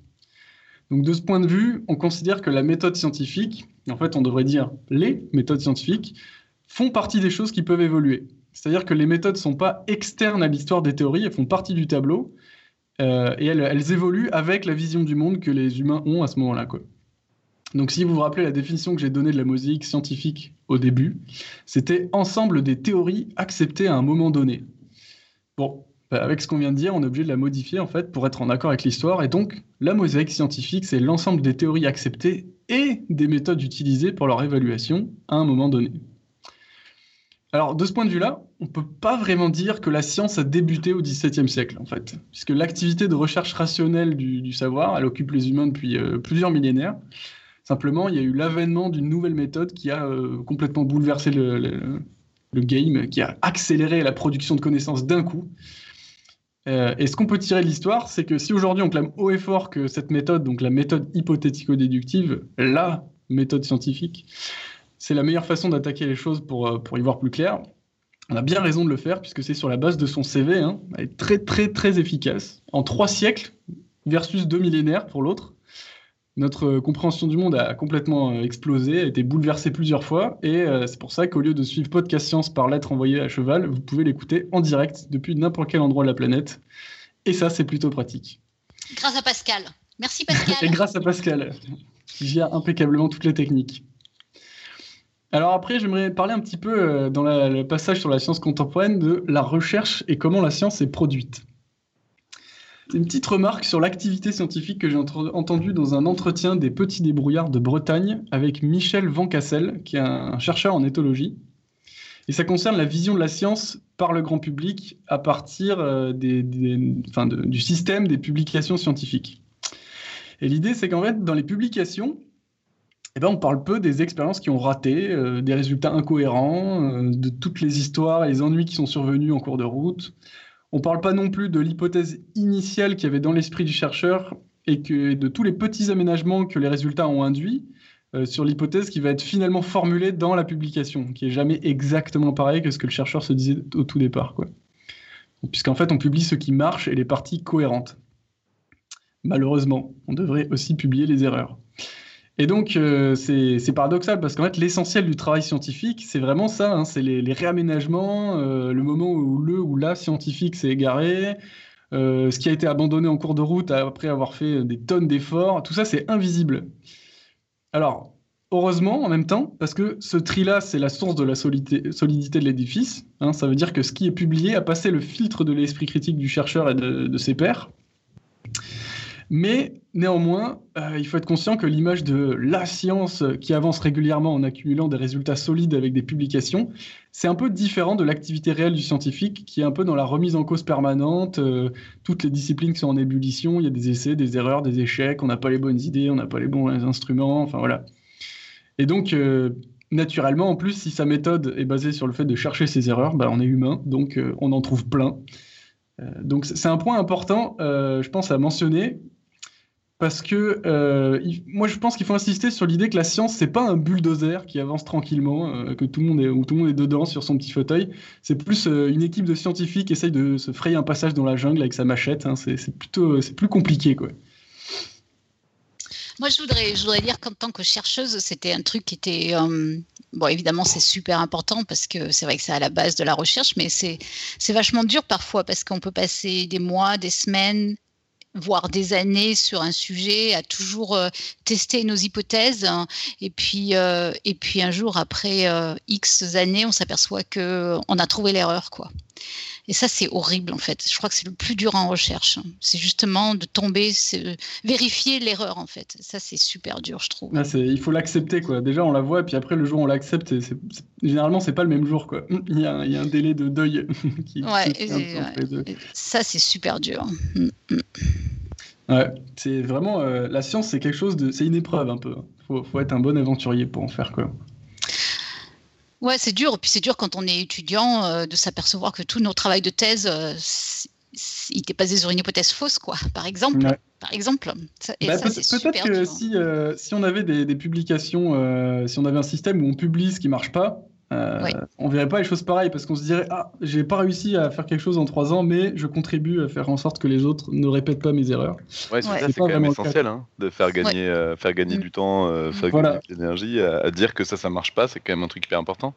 Moi j'arrête pas de dire aux gamins qu'il faut qu'il faut dire quand ils ont fait un truc qui marche pas Mais c'est vrai. hein, c'est important. vachement- C'est vachement important. Dans la, hein. dans la recherche euh, des ateliers mathématiques euh, avec les petits enfants, euh, on, pu- on publie ce qui marche pas. Mais on devrait le faire, et c'est vrai, enfin, on en a déjà souvent parlé, hein, podcast Ouais, science. ouais, Comme, comme, euh, publier des résultats négatifs. hein. Non, non seulement on peut dire que notre hypothèse ne marchait pas, mais, mais publier, di- dire qu'on a des- le contraire de notre hypothèse ou quoi que ce soit, euh, ça, serait vachement bien. hein. C'est vrai. hein. Mm. Ça c'est vraiment un, je pense que il y, a- pas mal de gens qui soulèvent ça et ça va être un, un truc un peu qui est au centre du futur de la science de comment comment on va on va faire avancer les choses après quoi. Et là, sans m'en rendre compte, je viens de faire d'ailleurs une super transition puisque j'ai ma petite partie sur le futur de la science. Euh, alors en fait, euh, je vais parler un peu de, de ce qui pourrait se passer après parce que pendant mes recherches pour ce dossier, je suis tombé sur un cours en philosophie et histoire des sciences à l'université de Toronto sur, euh, sur YouTube, qui est tout disponible gratuitement sur le net. C'est le, le professeur Jacob Barsegian qui fait ça, et d'ailleurs je le remercie parce qu'il y a pas mal des, des images que vous avez vues dans la chatroom qui sont de lui, qui m'a- il m'a donné l'autorisation, puis il m'a il m'a apporté quelques explications là où j'avais des, des trucs que je comprenais pas. Tu nous, donc- euh, tu, pardon, tu nous mettras le lien quelque part sur euh, les notes Ouais. d'émission ou, Tout euh, à fait, j'ai là, j'ai les sources. Pascal, euh, peut-être. ouais. Mm, mm. Tout à fait.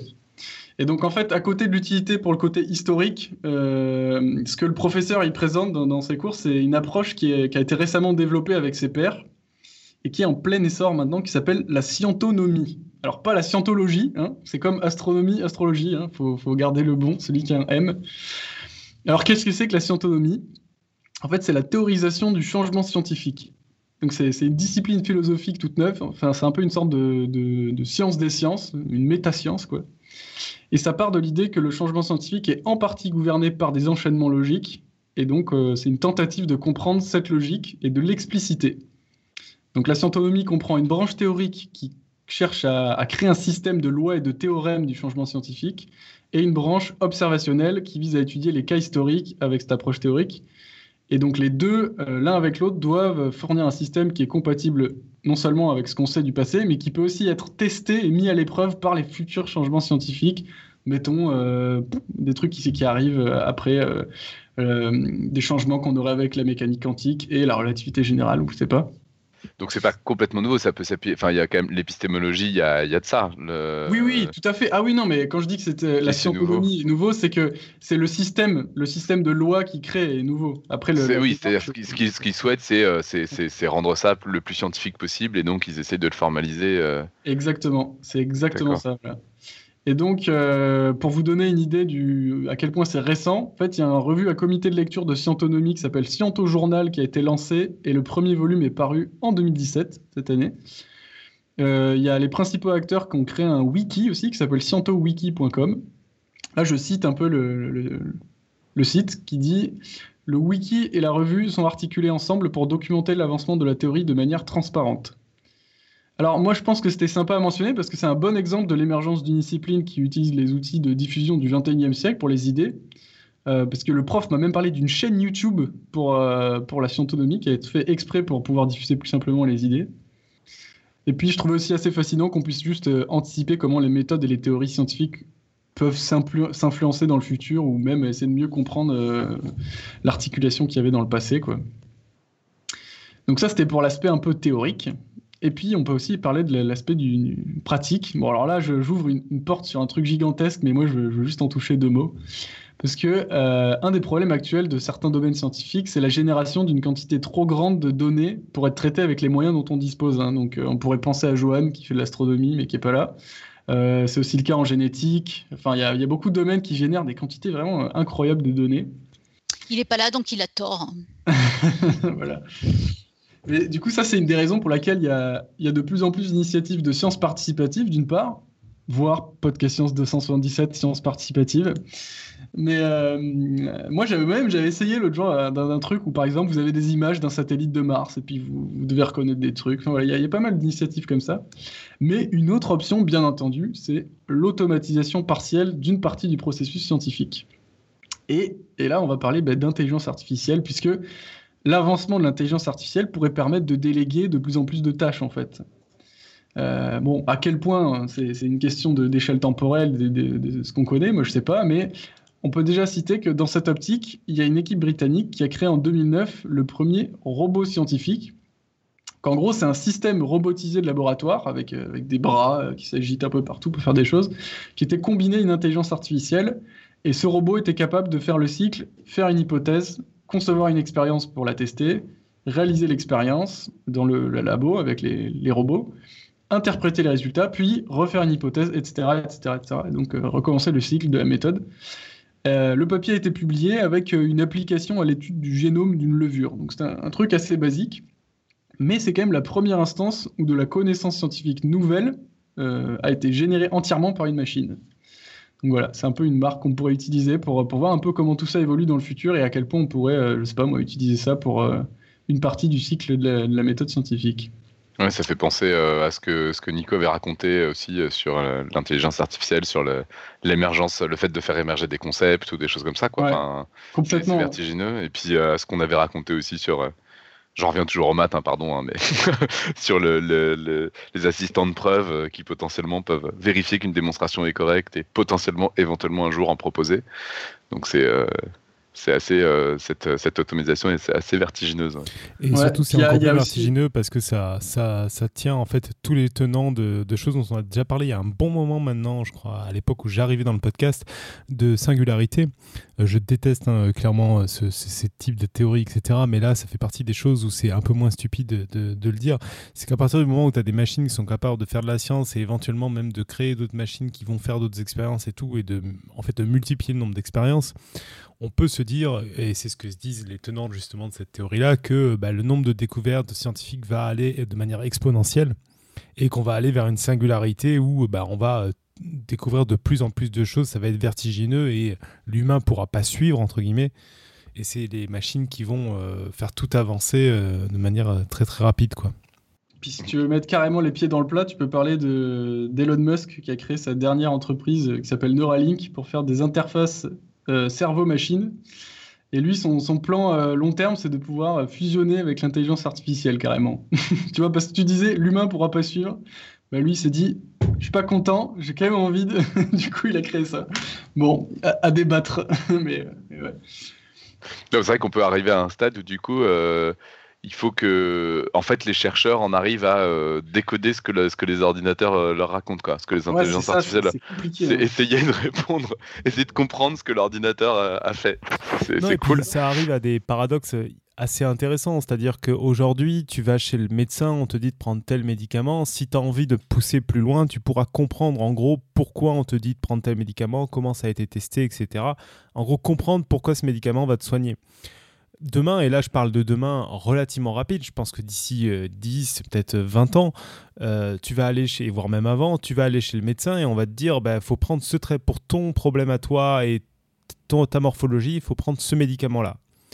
Parce que euh, bah, on a 10 millions d'ordinateurs qui ont calculé ensemble sur 30 ans et qui ont fait des statistiques sur tes données des 10 dernières années. Et je peux te dire que ça va marcher. Par contre, je peux pas t'expliquer pourquoi. Il y a beaucoup de domaines où c'est ça. Hein. Tu, fais quoi? Tu prends le médicament ancien qui marche beaucoup moins bien ou tu prends celui qui marche vachement mieux mais où on comprend rien? Super marrant, c'est de voir à quel point ça fait encore un. Il y a encore l'intuition qu'on prend un coup, quoi. Enfin, c'est. Euh, quand on regarde par rapport à la méthode très ancienne où tout, tout n'est qu'intuition globalement, et, euh, et, la méthode scientifique standard, où, euh, puisque c'était quand même ça le thème, quoi, où, où, on essaye de, de, mettre un peu de côté l'intuition, mais enfin elle reste là, quoi. Et, là, et je, reviens sur ce qu'on avait dit en tout début de, saison euh, dernière, pas celle-là, mais celle d'avant, quand je parlais de deep learning. je disais sur cet épisode-là, qui commence vraiment à dater maintenant, que en gros, ils avaient des algorithmes où ils faisaient du reverse engineering pour comprendre comment ça marchait. Et donc on en est là, et là c'est sur des algos simples qui font juste de la description d'image. Quand on aura des algos qui vont faire de plus en plus de tâches complexes et surtout qui vont les mêler, c'est-à-dire qu'au bout d'un moment, quand on aura 100 algos qui vont chacun faire une tâche complexe, on va faire un 101e algo qui va être capable de faire les 100 tâches en choisissant la tâche d'abord, en choisissant la tâche à faire. Quoi. Et du coup, on va clairement plus rien comprendre à ce qui se passe en fait. Mm ça devient une boîte noire un peu. Et on aura juste, et en fait, mais c'est peut-être l'aboutissement de la science, parce qu'on aura juste implémenté en fait la démarche scientifique. La seule chose dont on sera convaincu de ces algos-là, c'est qu'ils implémentent la démarche scientifique. Donc tous leurs résultats sont des résultats scientifiques. Et finalement, le fait de, de, de faire disparaître l'intuition, c'est un truc. euh, L'être humain passe son temps à se battre contre son intuition quand il fait de la, science, quoi. Bah, c'est exactement comme ça que, euh, typiquement, le fait que les ordinateurs aient battu les humains aux échecs, ça n'a pas mis fin aux, joueurs d'échecs humains. Par contre, ça leur a donné plein de nouvelles idées de stratégies qu'ils auraient jamais imaginées euh, pertinentes, parce que bah, la machine s'en foutait que ça ait l'air ridicule, quoi.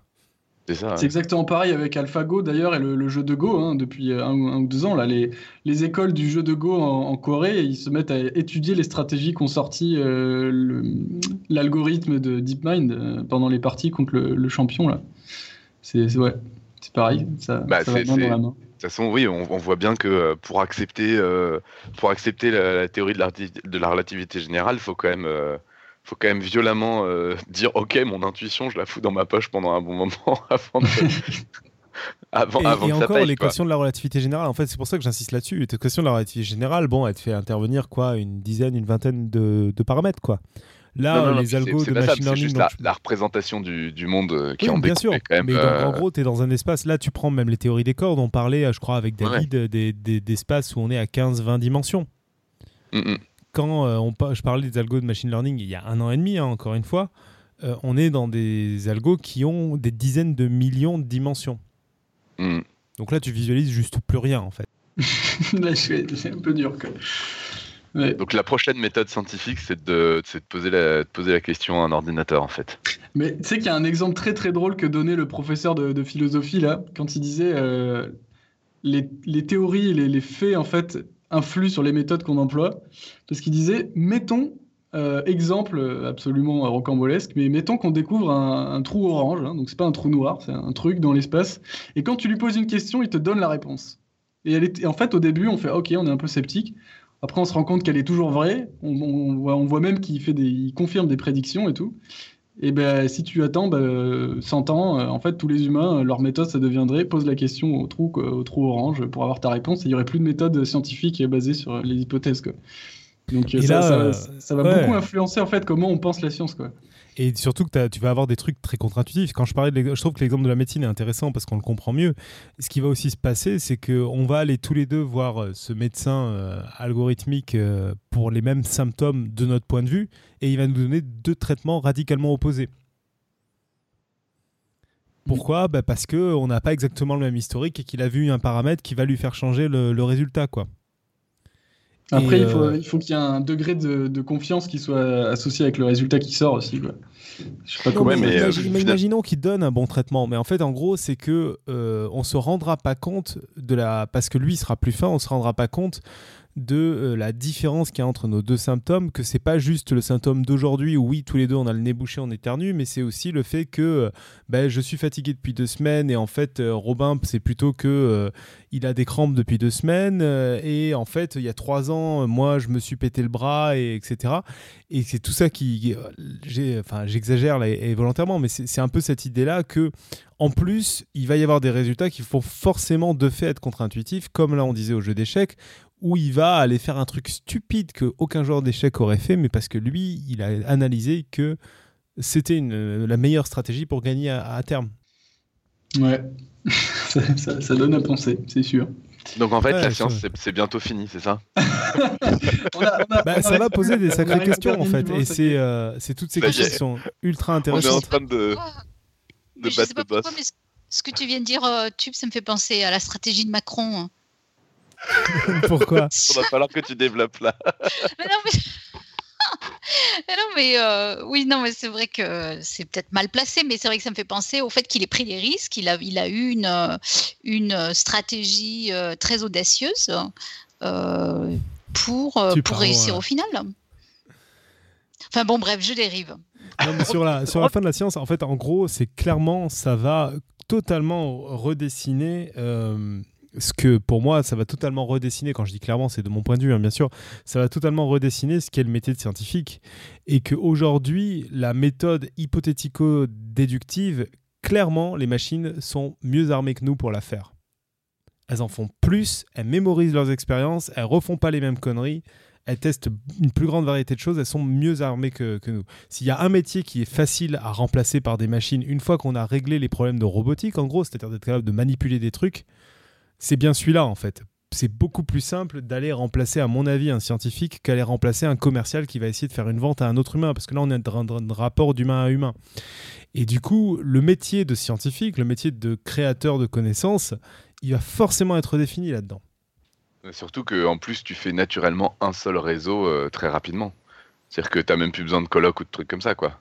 Oui, c'est ça, c'est que tu partais. J'en discutais, discutais euh, avant, c'est pour ça que j'étais en retard en podcast en plus. J'en discutais avec un copain euh, qui, qui, fait de l'intelligence artificielle. Il me disait, mais en plus, au niveau partage de connaissances, tu réalises pas que tu prends l'algo là, il y a Google qui fournit des, des réseaux de neurones qu'ils ont appris sur des ordinateurs que tu pourras jamais te payer, qui font de la détection automatique d'images et qu'après tu peux adapter à ton problème. Et comment tu partages cette connaissance? Et là, en fait, qu'est-ce que tu es en train de dire? Tu es en train de dire, je partage un savoir-faire. C'est-à-dire, j'ai un expert d'un domaine particulier et je vais partager son savoir-faire. C'est un truc qui est hyper compliqué pour un humain. À part embaucher un expert chez le voisin, former quelqu'un à devenir un expert, un, maître de son domaine, ça prend des années, voire c'est impossible à transmettre en fait. Et là, qu'est-ce que c'est? C'est un copier-coller. Ah ben, euh, c'est clairement tout ça où, euh, bah oui, le métier de scientifique, il, va pas, enfin le métier de scientifique tel qu'on le connaît aujourd'hui, il peut pas euh, faire long feu. Enfin, si tant est qu'on ait encore de l'énergie pour faire fonctionner ses algos, hein, bien sûr, mais, mais il peut pas faire long feu comme ça parce que les machines sont mille fois mieux armées que nous pour faire ce métier-là. Intéressez-vous à l'intelligence artificielle, c'est le message vraiment à retenir là. Et donc, pour toutes les personnes qui écoutent les podcasts, qui font leurs études, changer de voie. Changer de voie, les études scientifiques, c'est bouché. Hein, c'est... Il n'y a plus de place. Bientôt, les médecins, ce sera comme, euh, comme ce que disait euh, Irène des pharmaciens. Ils ne servent pas à grand-chose. tu sais que moi, moi ce que j'imagine, mon interprétation personnelle, après là, on rentre vraiment dans le personnel, c'est que moi, j'imagine le médecin. Alors, les médecins qui nous écoutent vont être horrifiés, hein, mais j'imagine que le rôle du médecin va devenir un rôle, en fait, de, de comédien, en gros, qui sera là pour annoncer les mauvaises nouvelles. Parce que je pense qu'on n'acceptera jamais d'avoir une machine qui nous annonce les mauvaises nouvelles. Et donc tu auras besoin d'une interface humaine qui va juste lire ce qu'il y aura sur son écran globalement, mais qui va y mettre euh, de l'affect, de l'empathie, etc. Si on a bah tous notre, si on a tous notre, notre robot Pepper à la maison qui est super gentil, bah, qui est Je pense que tu as besoin. Moi, je crois au besoin de contact humain en fait. Je pense que tu as vraiment besoin et je pense que avant d'imiter ce contact humain, cette connexion entre deux êtres humains, ça va être compliqué. Euh, et, ça, je pense que c'est un truc qu'on va avoir besoin de maintenir. Et peut-être, et autant je vois très bien comment remplacer le métier d'expertise euh, médicale par des machines. Alors, je parle pas demain, mais euh, d'ici 10-15 ans, autant j'ai du mal à voir comment tu remplaces cette connexion humaine, qui d'ailleurs est, de plus en plus réduite hein, dans les hôpitaux, parce qu'on essaie d'optimiser, etc., mais qui, à mon avis, prend toute son importance. Et c'est peut-être comme ça que, typiquement, le métier de médecin va se transformer. Bah, à voir. Hein. Après, c'est mon intervention personnelle. Ce qui est vachement intéressant, c'est que le métier de médecin a déjà euh, beaucoup changé, dans le sens où ils ont tous Internet sous la main, et que donc, du bah coup, euh, il y a plein de choses qu'ils devaient connaître par cœur avant, parce que, parce que ça prenait vachement de temps, sinon d'aller chercher et tout. Et, tu vois, tu prends le rôle d'un généraliste aujourd'hui en France. Le gros du métier d'un généraliste tel qu'aujourd'hui, c'est de suivre des patients, c'est-à-dire d'avoir un peu cet historique et de ne pas se contenter d'avoir l'analyse autentée d'un problème, mais c'est de connaître un peu l'historique de son patient et de savoir que si ton patient vient te dire un, symptôme, ben en fait c'est un symptôme plus ou moins grave selon l'historique qu'il connaît de ce patient-là. Et ça, c'est un truc qui va devenir totalement inutile, parce que quand on aura tous des objets connectés sur nous qui suivront notre, tous nos paramètres de santé en permanence, on n'a pas besoin d'un mec qu'on va voir pour connaître ça en fait. Non, mais moi, je suis bien d'accord. Hein, et, Après, énormément l'écoute. Moi, moi je suis bien d'accord. Et l'écoute, là, on est dans la connexion, dans la connexion entre deux mm. humains, mais c'est pas un travail d'expertise scientifique. Mais moi, je pense qu'on peut très bien, dans, le, dans le futur aussi, envisager de remplacer ces qualités humaines, ce besoin humain, par des robots. Je pense qu'il y a des gens qui le font déjà pour certaines choses. Bah, tu, je sais pas, tu vois. Bah, pour aller boire une bière, merde. non, mais c'est ça. Mais bah, c'est pour aller boire une bière, il y en a. Non, mais attends, il y a plein de mecs qui achètent des, poupées. Maintenant, il y a un physicien mais hyper oui, connu. Non, mais il y a, plein de mecs peut-être, mais rends-toi compte qu'avec le développement d'Internet, avec le développement du cinéma, avec tous ces trucs-là, on a toujours du théâtre. On a toujours des gens qui regardent nous, on fait un podcast sur Internet, euh, on fait quand même des rencontres physiques avec les gens. Pourquoi on fait ça? Bah ouais, bah En même temps, il y a de plus en plus de mecs qui, qui s'achètent des poupées pour remplacer leurs copines. Mais de plus en plus, je suis pas certain en ah fait. Ah bah si, ah mais, si. mais oui, mais est-ce que c'est vraiment un phénomène de masse? Est-ce que tu as une ah, pour le prouver, Irène? Mais, mais non, mais attends, j'ai un copain physicien qui faisait Non, de la microscopie à force atomique, qui vient de monter sa boîte en Espagne, mais il fait fureur. Il fait fureur parce qu'il a développé justement, c'est un physicien, il a développé sa poupée, mais il a mis aussi un logiciel incroyable dedans, et le mec, il est en train d'exploser sur. Mais c'est c'est incroyable. Bah, peut-être, hein. Mais bon, en tout cas, voilà. je- Surprenant.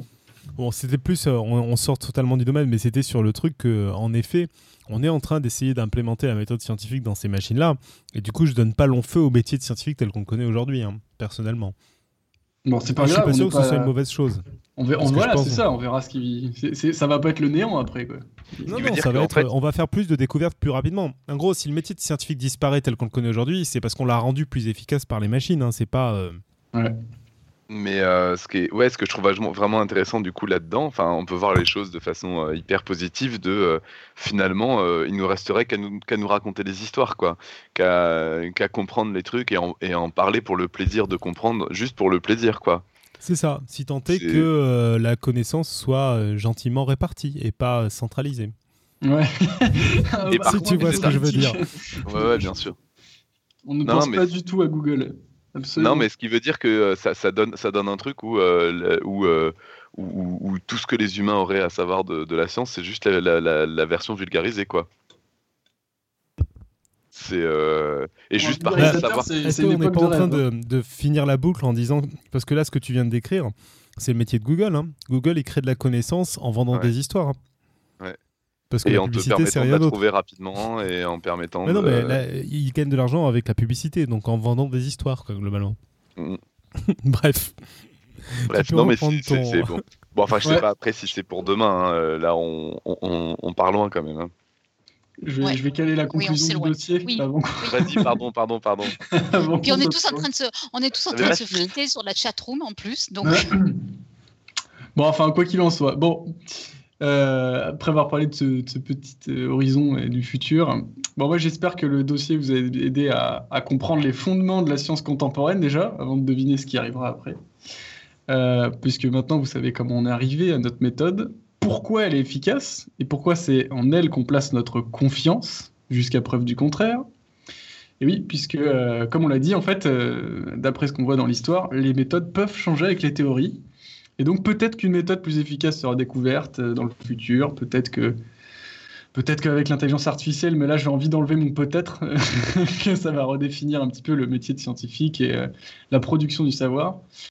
Quoi qu'il en soit, maintenant vous savez ce que c'est la méthode scientifique, qui est en fait la méthode hypothético-déductive. Vous pouvez apprécier à juste titre les siècles d'idées qui ont mené à sa naissance. Puis j'espère que vraiment, moi, ça, le point que j'aimerais, c'est que ça change un peu l'image euh, peut-être froide et statique qu'on a euh, de la chose pour quelque chose de plus euh, dynamique et en, ébulli- en ébullition. Moi, je pense que c'est important parce qu'aujourd'hui, il y a une certaine méfiance envers la science comme un, truc implacable, euh, et froid, etc. Et insister sur le fait que c'est profondément humain dans son fonctionnement, du moins pour le moment. Enfin, en tout cas, qu'il y ait une remise en question permanente, moi, je pense que c'est important. Le deuxième point, aussi ce que je mentionnais au début du dossier, c'est j'espère que c'est dit que la méthode scientifique, c'est pas euh, réservé aux sciences en fait. hein. C'est juste une posture de l'esprit qui est très efficace pour comprendre les choses, mais c'est pas pas réservé pour faire de la science. On peut faire vraiment ce qu'on veut euh, avec du moment qu'on a envie de comprendre. Et euh, moi, je rajouterais ça, ça peut et ça doit dépasser le champ des sciences, puisque dans les décisions collectives qu'on fait à différentes échelles, ou même dans la, dans la manière dont chacun perçoit les informations qui lui arrivent dessus, c'est très important.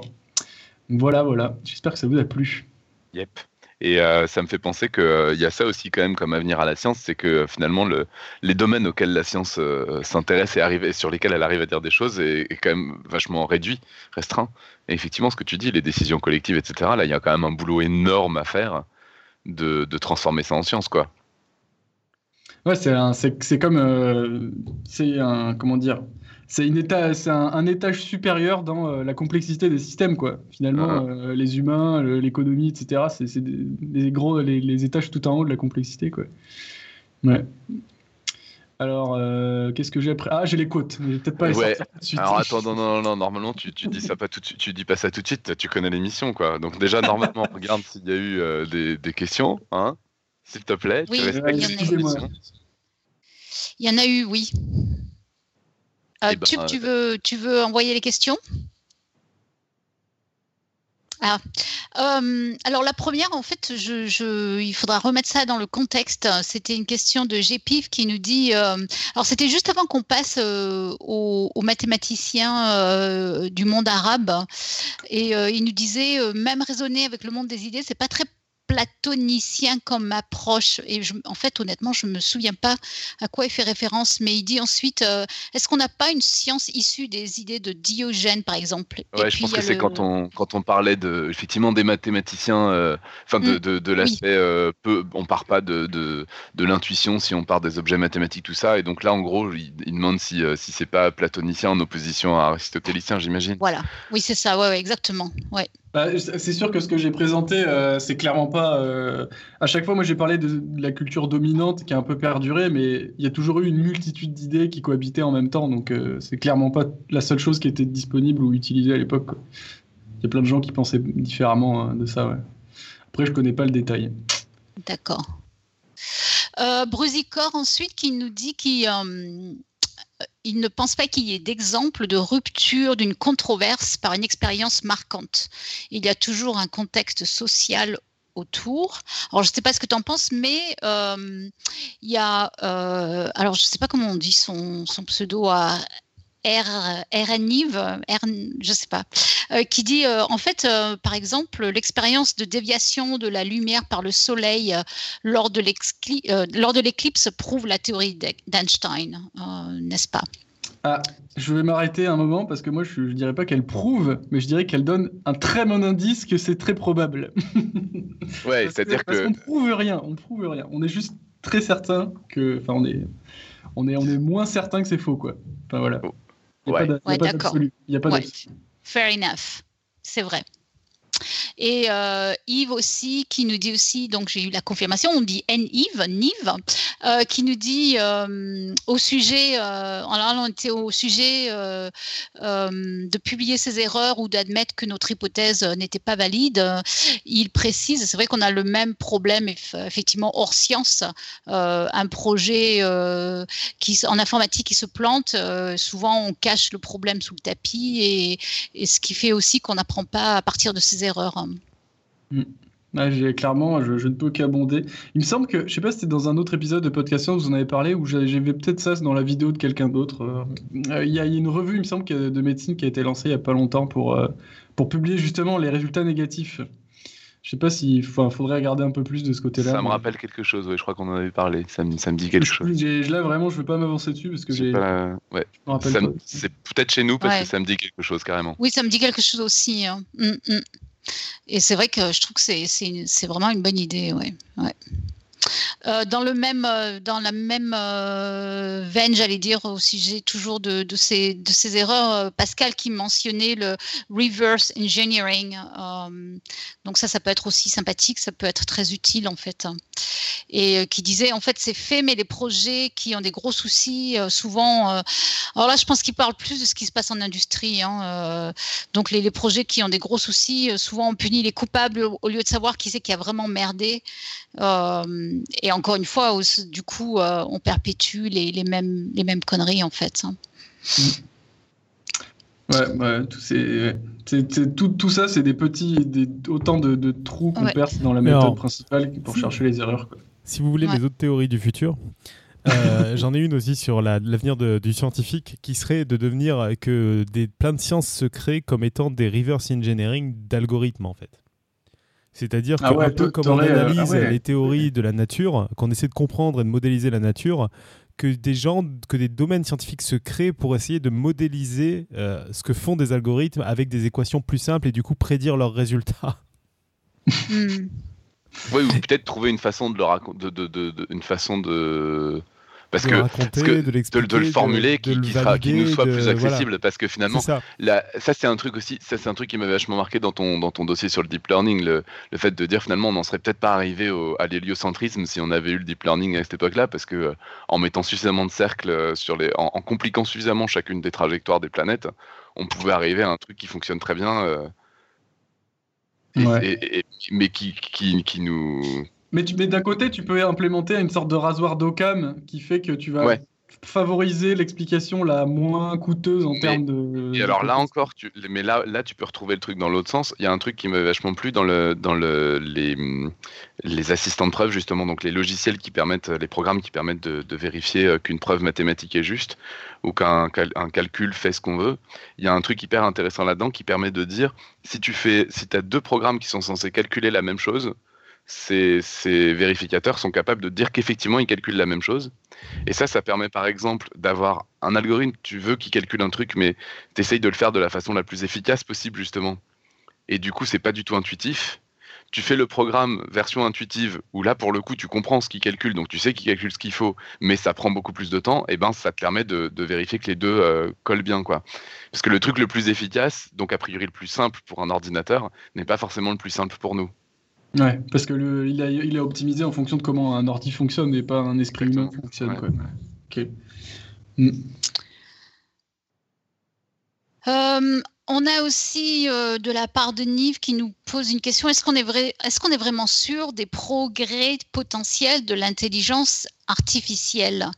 Et honnêtement, je ne sais pas si quand euh, ce que veut dire l'adverbe sûr ici, est-ce que c'est au sens de certain ou est-ce qu'on est, au, sujet de, euh, des progrès potentiels. Donc, euh, je vous laisse interpréter la question. Est-ce qu'on est vraiment sûr des progrès potentiels de l'intelligence artificielle? Je pensais que c'est certain, non? Enfin, j'imagine. Mhm. Oui, je pense aussi. en fait, moi, je ne formulerai pas euh, ça comme ça. Je pense qu'il y, y, a tout un débat qui est assez puéril, qui est de savoir est-ce que l'intelligence artificielle va dépasser l'intelligence humaine. Et je pense que ça, c'est pas très intéressant. Par contre, euh, est-ce qu'on est sûr ou est-ce qu'on voit déjà les preuves que euh, l'intelligence artificielle au sens très large et en gros le, machine learning euh, est en train d'être meilleur que l'humain pour plein de tâches? Ça, en fait, c'est déjà le cas, quoi. Et c'est le cas depuis très longtemps et ça ne va que en s'amplifiant, en fait. Donc, après, peut-être qu'il y aura des, des, des... En gros, c'est un peu ce que j'ai dit dans mon dossier sur deep learning, c'est que pour l'instant, euh, tous ceux qui ont dit de toute façon les, machines n'arriveront jamais à faire ça, bah, il s'est prouvé qu'assez vite des gens s'attelaient au problème et ils y arrivaient. Quoi. Le dernier en date, euh, le plus célèbre en date récemment, c'était le jeu de Go. Tout le monde disait non, non, mais le Go, euh, c'est juste impossible qu'une machine le fasse. Bon, bah, c'est réglé. les descriptions des images, c'est un peu pareil. Bon, bah, c'est réglé aussi. c'était avant la reconnaissance de, de parole, bah, c'est réglé aussi. Euh, là maintenant, il y a même des, euh, des, machines qui te disent si une photo euh, est esthétiquement parlant bien ou pas. Donc ça aussi c'est réglé. Donc en fait en gros il y a la voiture automatique on disait non non mais ça c'est impossible conduire avec des humains et tout et en gros Tesla est en train d'annoncer que très rapidement là il devrait avoir une machine qui est au niveau maximum d'autonomie c'est-à-dire en gros elle est totalement automatique. Alors, ça veut peut-être pas dire qu'ils vont y arriver dans deux mois, mais ça veut dire que d'ici cinq ans, c'est réglé. Donc, voilà, après, comme beaucoup d'algorithmes, en fait, c'est aussi un paradigme de se dire euh, le sujet, c'est pas forcément de faire des algos parfaits, c'est de devenir mieux que l'humain. Et en fait, tu te rends compte qu'il y a plein de sujets où c'est pas très compliqué d'être mieux que l'humain, parce que l'humain fait pas mal d'erreurs, en fait. Et c'est ça des trucs qui sont assez durs à accepter, c'est que oui, une machine automatique, elle va avoir des accidents, il y aura des morts. La, principale question là-dessus, c'est est-ce qu'elle cause, est-ce qu'elle a plus d'accidents qu'une voiture conduite par des humains? C'est ça. Et en fait, largement moins. Après, oui, éthiquement, ça pose des problèmes, etc. Parce que c'est une machine qui a tué, bon, ok. Mais au final, si elle a 10, 100 fois moins d'accidents, c'est plus un argument pertinent. Et sur la médecine, ça va être pareil. Et surtout, ça va être pareil. Et sur les voitures, c'est ça. Il y a vachement de gens qui. Plus je m'intéresse à ça, plus j'ai l'impression que globalement, c'est vraiment toutes les choses qui sont humains à humains qui vont mettre plus de temps à être, euh, à être attaquées. C'est pour ça que je parlais du métier de commercial, c'est pas anodin, c'est que le commercial, c'est des humains qui essaient de vendre des choses à d'autres humains. Ça, j'ai du mal à voir comment c'est remplacé. Euh, éventuellement, on avoir des algorithmes qui font des transactions automatiques, mais du coup, il y aura plus de métier de concurrence, etc. Donc, je sais pas trop. Il y a tout ce qui est raconter des histoires. Alors, même si tu as de plus en plus d'algorithmes qui écrivent des histoires, mais en fait, on le sait, hein, euh, un livre, c'est pas la même sensation quand tu lis un livre d'un écrivain que tu connais ou qu'un écrivain qui est vivant ou qui raconte une vraie histoire. Tu as la même histoire, si c'est une histoire vraie ou une histoire fausse, a pas la même euh, a pas la même valeur en fait. Mais c'est en effet des choses qui sont un peu ridicules, hein, tu vois. Euh, si on se dit c'est que ça, ouais, bon bah oui, peut-être. Ouais, non, c'est vrai que quand on voit euh, la réaction des gens euh, vis-à-vis des voitures Tesla, c'est exactement ça. Il y a vachement de gens qui disent Oh, moi, je ferai jamais confiance à, une, machine, mais ce, ce, dont, de ce dont on se rend pas compte, c'est qu'on fait vachement plus d'erreurs que, que, que les machines, en fait. Et c'est euh, paradoxal, mais oui, il y, a, vachement de peur là-dedans. Hein. Puis il y a même, on, parlait de l'éthique, mais il y, a, il y a même une responsabilité éthique, peut-être de devoir adopter un système qui fait moins de morts sur la route. Hein. Parce qu'à un moment, si tu as un moyen de sauver des gens, tu, es éthiquement responsable de le faire. Un mm, peu. Mm, mm, pas éthique de le faire, de ne pas le faire. Oui, il y, a Didier qui vient de souligner dans la chatroom, c'est vrai que le plus, gros le plus gros problème, ça va être avec les voitures autonomes, c'est bien la transition en fait. C'est bien là que le souci, une fois que les gens s'y seront habitués, bah, ça sera, ça sera pas un problème. Mais, euh, mais ouais, c'est comme... Euh, ça, Sans compter que franchement, ça sera bien quand même de pas avoir à soucier de la conduite. Hein. Plus bouffon, enfin, en tout cas, tu peux faire autre chose. Ah ouais, moi j'ai une Tesla, euh, j'adore. Hein. Je, trouve ça génial. Hein. C'est déjà, euh, il y a vachement d'autonomie, c'est fantastique. Hein.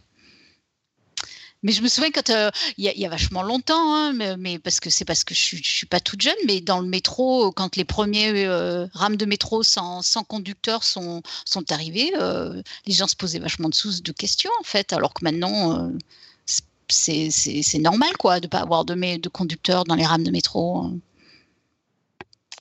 Enfin bref, euh, je reprends avec les questions. Est-ce que, alors Nive encore se demandait, est-ce qu'il n'y a pas une part purement humaine dans la science?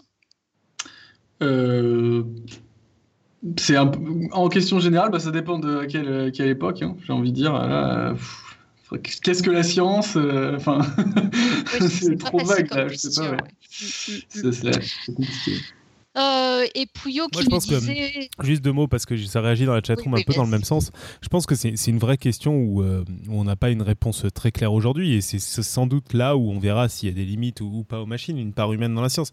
Aujourd'hui, il y avait un, un article que j'avais lu bah, il y a un petit moment maintenant de de Wolfram, je crois, le mec qui fait euh, bah, Mathematica, euh, qui disait que malgré tout, pour l'instant, un step qu'on n'a pas passé sur l'intelligence artificielle, c'est que c'est les humains qui posent les problèmes.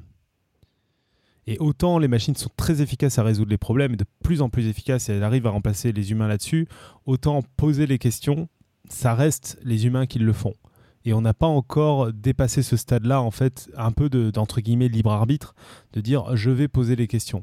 Et même dans ce que tu donnais là dans ton, dans ton exposé euh, d'exemple d'une machine qui a fait une, une démarche scientifique jusqu'au bout de hypothéto réductive et compagnie, ça restait là, la question était posée par l'humain. Ouais. Et ça, c'est peut-être, c'est peut-être ça en fait la part humaine des sciences qu'on n'arrivera pas à dépasser parce que ça, pour l'instant, moi, j'ai pas vu d'exemple qui laisse songer que ça, sera. Euh, il y a des machines qui se posent elles-mêmes des questions. De toute façon, c'est un peu dur de mettre en place un protocole pour ça, parce qu'en gros, faut faire quoi? On met une machine, on la laisse, et puis on, on vous regarde si elle, se pose une question qu'on n'avait pas programmée, tu vois? Enfin, c'est un peu chelou comme, comme protocole. Mais, euh, et surtout, on n'a pas forcément envie parce qu'on se dit, mais elle va se barrer, qu'est-ce, que, qu'est-ce qui se passe là? Mais, euh, mais tu vois, dans, dans toute cette effervescence et euphorie sur les machines, il reste ce sujet-là qui est, bah ouais, mais c'est les humains qui cherchent à résoudre des problèmes. Et aujourd'hui, oui, ils ont des outils pour les résoudre très efficacement, mais euh, qui pose les, problèmes à résoudre Ça reste les humains pour l'instant. Oui. Et, Pouillot, dans la même verbe, disait mais les machines risquent de faire des modèles pour tester euh, si ça fonctionne. Alors, en fait, euh, je précise, il nous, c'était c'était dans le contexte encore euh, des, de rôle de l'humain dans, dans, les machines et dans la science et il disait euh, et si on revient à se demander si nous ne sommes pas nous-mêmes dans un modèle d'une machine hein, en fait ah ouais carrément ouais. Mais en fait, ça, c'est le, le, gros du sujet. Hein. C'est-à-dire que pour savoir si les machines pourront faire aussi bien que les humains, voire mieux, toute la question, c'est est-ce que l'humain est une machine? Après, euh, c'est peut-être artificiel de faire une distinction entre les deux, parce que si, si tu, tu, peux, tu peux aussi dire, bon, bah, je prends de la hauteur, c'est quoi un cerveau C'est quelque chose qui, qui processe de l'information d'une certaine manière avec une, une énorme complexité. Euh, mais il euh, n'y a pas de. Bah oui, mais c'est. En fait, en gros, si l'humain est une machine, alors oui, les machines vont dépasser euh, l'humain parce que c'est des machines qui sont plus efficaces sur bien des domaines, que ce soit le stockage de la mémoire, même la capacité de calcul, le fait de, de, de se mettre en réseau, etc. Après, aujourd'hui, c'est un sujet qui est à ma connaissance, pas du tout résolu. Hein, de dire est-ce que l'humain est une machine bah, Pour l'instant, on n'en sait rien en fait. Et est-ce que c'est en fait, en gros, c'est plutôt de dire est-ce que l'humain est un, algorithme en gros et ça, je bah, pas l'impression que la une, non-question. Enfin, on est, on est clairement un truc basé sur les lois de la physique. Après, euh, on ne sait pas comment ça fonctionne, quoi. Mais, ouais, mais sauf que dans un algorithme, euh, tu aujourd'hui, tu n'as pas d'algorithme où tu introduis. Euh, enfin, bon, tu as des ordinateurs quantiques, mais où, où tu introduis des choses un peu comme ce que tu as dans la mécanique quantique avec des, des, processus largement aléatoires ou des choses comme ça. Bah, en gros, je suis pas sûr que ce soit aussi simple à, dire que ça, quoi. Mmh. Ouais. Il y a Didier qui nous fait aussi un commentaire à propos de la machine versus euh, l'humain. Il nous dit dans l'industrie, on ajoute de plus en plus de sécurité euh, machine, style contrôle du fonctionnement, test de présence d'un humain, contrôle de vitesse, etc., euh, qui sont bien plus efficaces que la sécurité humaine, qui est plutôt de la prévention en fait. Mm. Euh, vous, tu, vous lirez, il y a beaucoup de commentaires dans la chatroom, c'est en train de se euh, de s'exciter de ce côté-là. mais C'est moi qui euh, réveille la chatroom à chaque fois que je parle. euh, qui nous demande peut-on parler de la méthode scientifique, sachant qu'elle n'est pas exploitée de la même façon dans tous les domaines? La méthode d'un sociologue est très différente de celle d'un physicien. Ah oui, oui, alors les, diverses applications de la méthode, est-ce que c'est la même à chaque fois? Bah, C'est sûr que c'est des idées fondamentales qui sont déclinées avec diverses facettes. C'est un peu comme si on parlait de la méthode scientifique, euh, je sais pas moi, d'un mec qui fait de la physique des particules versus quelqu'un qui fait des essais contrôlés en double aveugle pour des médicaments ils ont les mêmes idées d'aller chercher l'erreur et pourtant ils appliquent pas du tout pareil. C'est pas les mêmes, euh, c'est pas les mêmes critères, c'est pas les mêmes. Voilà, ça se, ça se Ouais, je sais pas. Bah, on peut dire qu'il y en a plusieurs, même si les, les, idées à la base sont les mêmes, quoi. Oui, oui. Euh, sinon, il y avait une question très intéressante de Gorza qui nous disait Moi, je me pose des questions sur la place des métiers artistiques dans un monde où les raisonnements sont délégués aux machines. Donc, quid de l'art dans la science?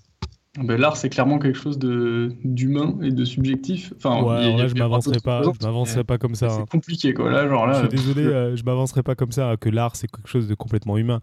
On a de plus en plus d'exemples d'algorithmes. Ce que je veux dire, c'est que c'est quelque chose que tu, que tu vis toi-même, quoi. Tu peux, tu peux avoir une machine qui fait de l'art, et tu, mais, mais l'expérience de, de, voir le truc qui a fait la machine, c'est toi qui le vis dans ta tête, quoi. C'est la... Mm. Bah, la perception, la perception est humaine. Hein. Euh, le, produit peut être, euh, le produit peut être scientifique, voire mécanique, mais la perception, elle est humaine de toute façon. Bah, après, moi, je suis persuadé qu'il bah, y a même des, il y a déjà des, algorithmes qui font de la, belle musique. Euh, on leur donne, on leur donne plein de mélodies, puis après ils vont en produire des nouvelles et elles sont, elles sont très jolies à l'oreille, quoi. Donc. tu veux commenter ou Non, non, ça va.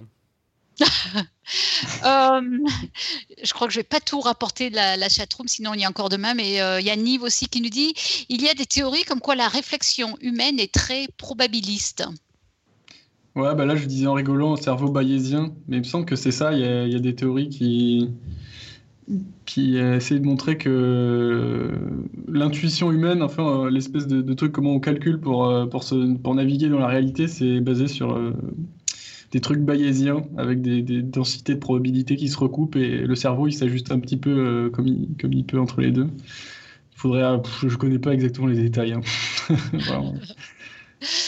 je, je c'est pas du tout une question, mais c'est un commentaire que j'aime beaucoup de LJJ qui nous dit on devrait faire un générateur de réponses de tube. Ah non, ça, les algorithmes peuvent le faire très bien. non, mais en fait, moi, c'est un travail que je fais sur, sur moi-même aussi. Hein. c'est que, en gros, euh, commencer sa phrase en disant ça les algorithmes pourront jamais le faire. Jusqu'à maintenant ça a été ça a été prouvé comme euh, étant une mauvaise approche quoi. Donc euh, moi je me posais la question c'est un peu ce que j'ai fait dans le truc du deep learning et je le refais de je l'ai refait récemment et tout de qu'est-ce qui me paraît être le plus loin en fait de, de ce sur quoi travaillent les algorithmes. Et, là même les exemples qu'on me citait dans la chatroom je suis pas convaincu hein.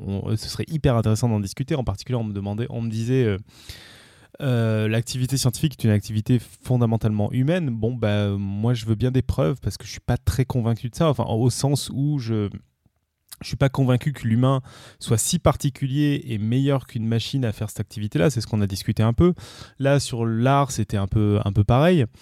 Et, euh, c'est pour ça que je me pose ces questions-là et que, et que le truc que je vous disais sur les connexions humaines, c'est là où je me dis, mais en effet, c'est moins intéressant pour, pour une machine que là, je trouve des choses où en, eff où en effet, j'ai un peu plus de mal à imaginer des machines là-dedans. Euh, enfin, un, un exemple, c'est au théâtre où on va te dire, tu, tu vas dire un texte en imaginant que, que, tu, que la personne en face, tu la, tu la détestes. donc tu vas avoir une sorte de micro-sensation que tu vas réussir à transmettre à un public que tu sais pas trop comment. Et ça, c'est j'ai du mal à imaginer euh, une reproduction de ce genre de choses-là avec des, des machines parce qu'on est en fait en train de parler de choses impalpables et justement on met, on met peut-être en question à quel point ce chose-là est, est, même de la science et même de, de quelque chose qui existe, tu vois. C'est marrant, c'est euh, l'exemple que je donne à chaque fois en disant que je crois pas au fait que la science peut tout expliquer. c'est quand tu as testé ça une fois sur scène, c'est affolant à quel point tu as l'impression d'avoir fait exactement la même chose qu'avant, mais le fait d'avoir un truc en tête fait que le public change complètement de réaction. C'est ça, et, donc c'est incompréhensible. Pour moi, c'est cette connexion-là humaine. C'est un peu comme euh, je discutais il y a deux semaines avec des improvisateurs où ils disaient non mais le, le théâtre improvisé a ça en plus que quand un improvisateur est surpris sur scène et se met à rire et l'utilise dans sa scène, c'est un rire d'un naturel que tu n'auras jamais au théâtre. Parce qu'il l'aura répété son rire, même si c'est le meilleur acteur du monde.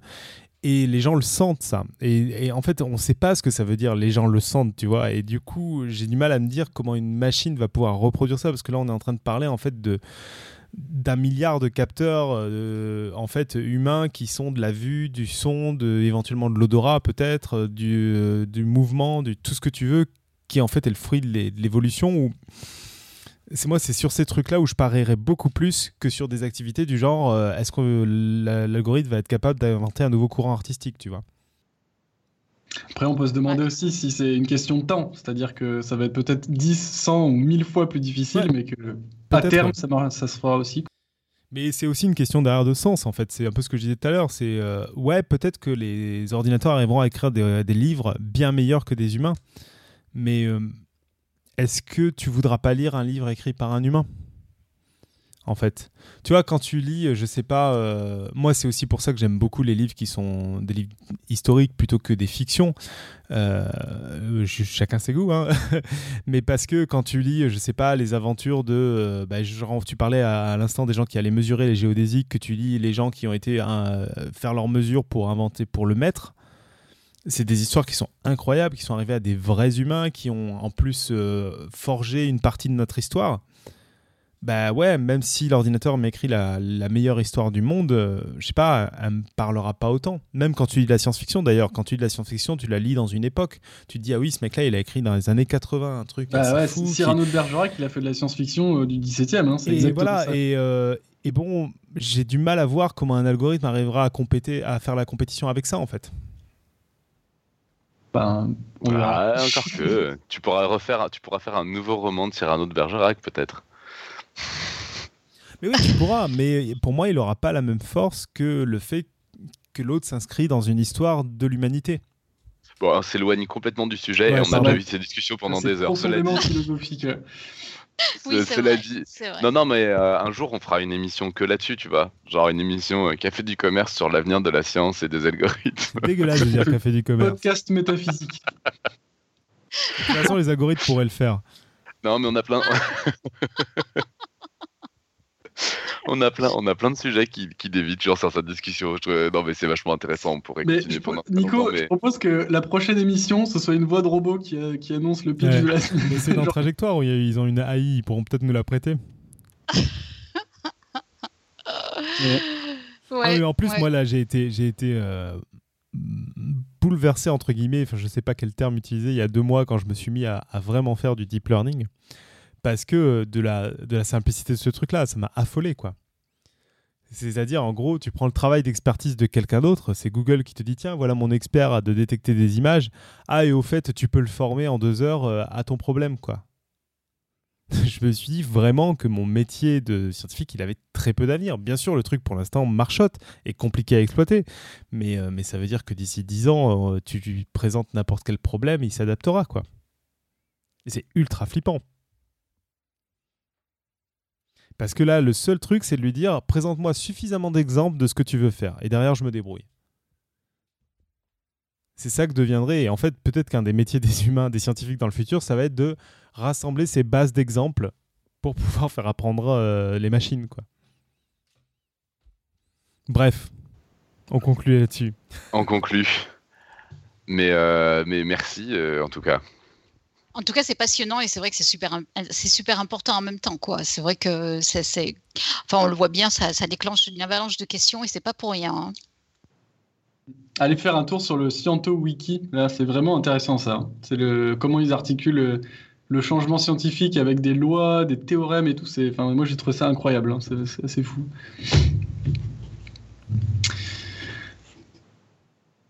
Bah Irène, tu continues. C'est toi la, c'est toi la chef ce soir. Hein. Ah bon? C'est moi la chef? Ah, Mais ça bah c'est oui, cool. c'est toi la hein. chef. Ah, euh, ok. Est-ce que tu nous as amené une citation, Arnold? J'en ai amené deux, une, une petite et une plus longue. Ah, nous n'en pouvons en passer qu'une. Ah, non, non, non. Ah non, ah non, c'est moi la chef. C'est moi la chef.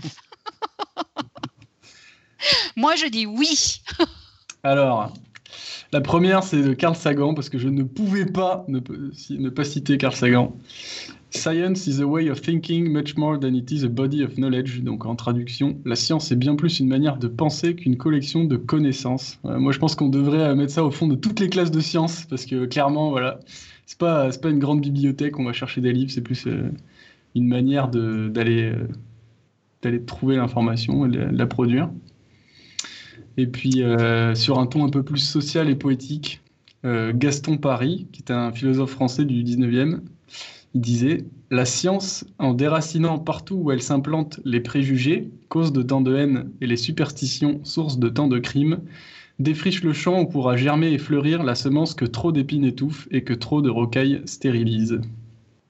Oh, ça, c'est beau, hein C'est pas mal. Waouh Et surtout, celle-là, on ne la connaît pas, quoi. Parce que Ah bah euh, ouais. des, des citations sur la science en général qu'on ne connaît pas, fallait Science sans conscience n'est que ruine de la. J'aurais pu dire ça. Non, mais c'est superbe. Hein ça, alors là, je suis... tu l'as trouvé où, celle-là hein? Alors, c'est, je l'ai trouvé dans un ouvrage que j'ai consulté pendant euh, que je faisais les recherches pour le dossier, qui est disponible sur Gallica, le site de la Bibliothèque nationale française. C'est un ouvrage de 1903 qui s'appelle L'esprit et la méthode scientifique. Et euh, je me rappelle plus du nom, mais j'ai dans les, dans les sources, j'ai l'auteur là. Enfin, bon, c'est un, un vieux bouquin, quoi. D'accord. Non, mais c'est super beau. Euh, Il faudra qu'on. euh, C'est très dans l'esprit de, l'époque. C'est Louis Favre. Ah, ça y est, je l'ai. L'auteur, c'est Louis Favre. C'était un, un membre de l'Académie euh, France de- des sciences ou un truc comme ça, je ne me rappelle plus. D'accord. Superbe. Euh, ben, on, mettra ça dans, on mettra ça dans les notes d'émission. hein. Euh, donc sinon, euh, le reste, euh, je ne sais pas si on a des, des annonces à faire, à part encore une fois les 300 ans du palais. Les trois. Euh, et- pas les, les 300, 300 ans. Je, je- je confonds la Si, 300e. les 300 euh, ans, allez. les 300 ans du palais. Non, les 75 ans, c'est ça, du palais. Et les, Non, les les 80 ans. Mais on va, c'est pas 80. grave. Putain, je vais y arriver. hein. non, mais c'était un nombre, c'était un nombre bizarre. hein, C'est pour Bah, ça, 80. 80 ans. Euh, euh, Non. alors, je ne sais pas si on va euh, sans arrêt euh, l'annoncer. euh, Oh, bah, on peut encore sais- l'annoncer on cette peut semaine. encore l'annoncer.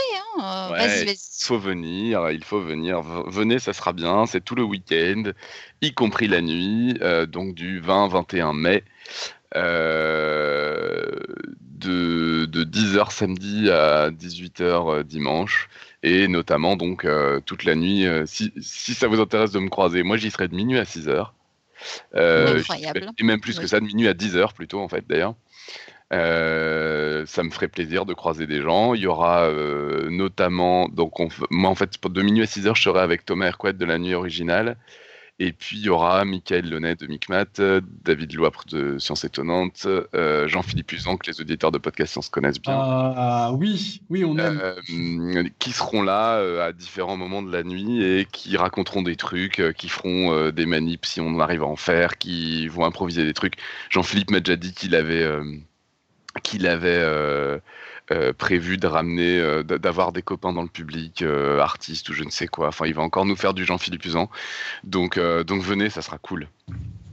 Super. Et puis, le- il y a- à- en dehors de ça, il y aura plein d'autres choses super bien. Je, je parle que de ce que je fais, mais c'est très mal. Il y aura plein de trucs super bien. Et Il y aura notamment que des 24 trucs heures qui seront faits par des machines dans 10 ans, donc c'est une occasion de les voir avant que ce soit remplacé. Exactement, exactement. Et donc, euh, 24 heures non-stop euh, de médiation de samedi 18h à dimanche 18h. Et donc là, dans ce cadre-là, euh, il y aura plein de choses super bien. Il y aura des crimes et tout, des histoires de crimes. Il y a toute une histoire en fait. Ouais, ouais, il y a toute une histoire. Donc il y a un, un exposé en gros sur la, la science des, des crimes. Qui, et donc euh, il y a toute une histoire autour. Donc il y aura un crime. Et donc euh, là, ça sera l'occasion de faire un exposé sur un peu les, les choses que- qu'on peut raconter sur les sciences du crime. Et puis euh, bah, à l'heure du petit déjeuner, moi je ferai une intervention sur les maths du petit déjeuner. Donc euh, Waouh. on va faire des expériences en direct et tout. Moi, je viens aussi. Ah bah et puis toi tu seras là aussi. Ouais, ouais, j'espère bien. Ouais, je vais pas passer la nuit avec toi quand même, pas déconner. Ah, viens, Oh, ça, ça promet. hein. Ça Attends, va être vraiment pas mal. Hein. ça va être hyper bien. Il va y avoir une explosion de science. Ouais, ouais, ça va être vraiment Non, sympa. mais ça ne pas manquer, hein, franchement. Voilà, j'ai un Euh, nouveau t-shirt euh, du guide du voyageur intergalactique au plus pour l'occasion. très bien. Et donc ah oui, de, de- et, et pendant la nuit, donc à partir de 18h le samedi, l'entrée est gratuite. En dehors de ça, l'entrée euh, donc de, de 18h à 10h du matin, l'entrée est gratuite. C'est une Sinon, sacrée économie. Voilà. D'accord. Bien. Euh, donc aussi, euh, donc c'est pas vraiment une annonce, mais euh, donc ne ratez pas les 80 ans du Palais, mais nous préparons aussi activement notre 300e émission. Donc euh, ah mais je dis pas ce que c'est, hein, je dis juste qu'elle arrive et qu'on la prépare et qu'il faudra pas la rater. Voilà. On peut peut-être donner la date que les gens que les gens prévoient ou Vas-y. Oui. c'est le seul On la donne de Londres plutôt, non? Ou pas? Comment? On la donne de Londres ou pas? J'ai rien compris. Euh, C'est une blague avec la date. Quand tu vas dire la date, tu vas comprendre. Ah oui, oui, oui, pardon. Oui, il y a un rapport avec Londres et Waterloo d'ailleurs. Euh, donc euh, nous, nous vous appelons euh, tous euh, pour nous rejoindre le 18 juin. Euh, et les détails viendront petit à petit. Voilà, pour Oui. le deuxième tour des législatives. C'est l'appel du Ah, du 18 juin, vous avez on annoncera entendu. les résultats en direct. Voilà. On ne fait pas de politique, politique. sur Podcast Science. Mais c'est pas de la politique, ça. Macron, c'est pas de la politique, c'est une start-up. Il y a une extension Chrome pour faire que ça remplace partout dans, dans les pages que tu visites le mot France par, euh, je sais plus, euh, Startup Nation. Pour Ça rappelle un dessin, euh, un dessin très C'est encore chouette. un euh, logiciel, ça. C'était un dessin très chouette de l'Actu Patate, ça, où il avait Ah fait ouais euh, les, les financements participatifs. Et euh, donc, il, genre Ulule, ou je sais plus lequel il avait pris, mais il avait pris un truc comme ça. Il y a un dessin donc il y avait le projet France. Alors euh, tu pouvais financer les hôpitaux, les écoles, machin. Moi, il y a un dessin qui m'a fait marrer où tu vois Hollande et, et Macron euh, sur le sur le enfin sur les, les portes de l'Élysée là, où Macron dit bon pour les recrutements, faut voir avec la RH, c'est ça? Il fait non, il n'y a pas de RH. Il fait ah bon, mais ils sont au courant dans l'open space Et puis Hollande qui lui fait on appelle ça l'Assemblée nationale.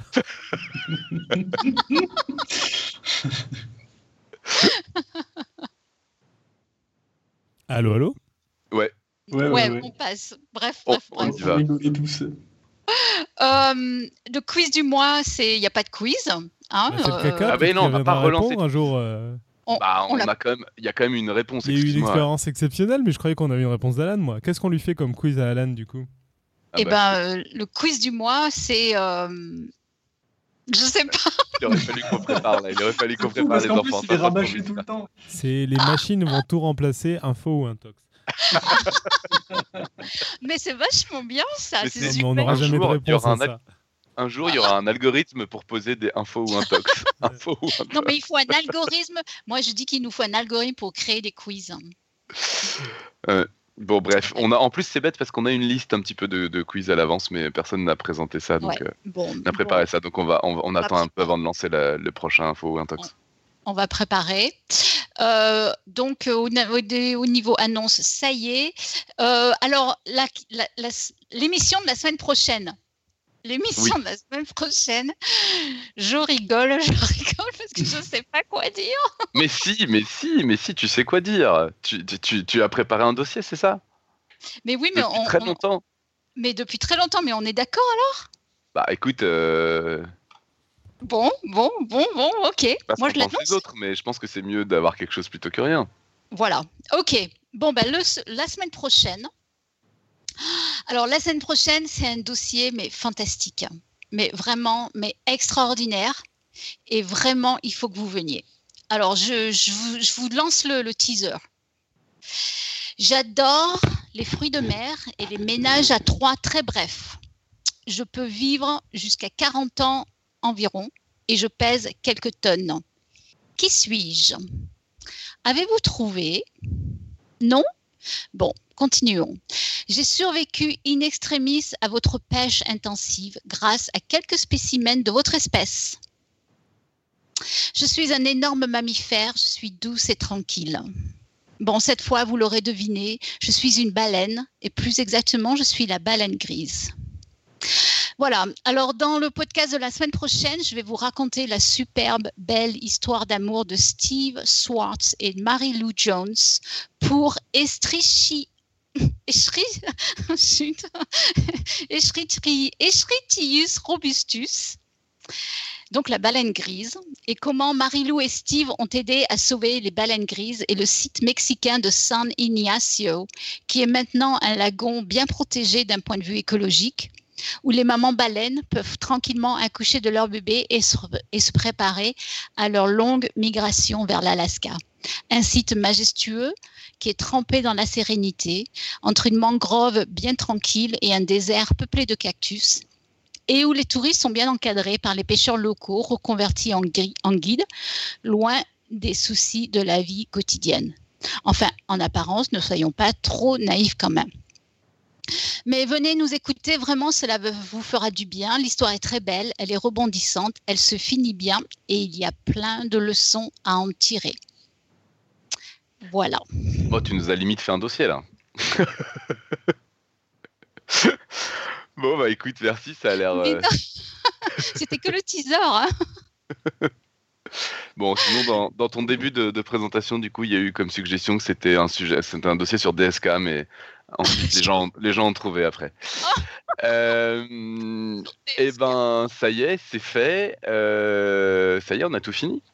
Oui. On, peut dire, euh, on peut dire au revoir. Il reste à faire une magnifique conclusion. Une magnifique conclusion. Euh, bah, d'abord, faire, ça fait longtemps. Voilà, je vais le faire.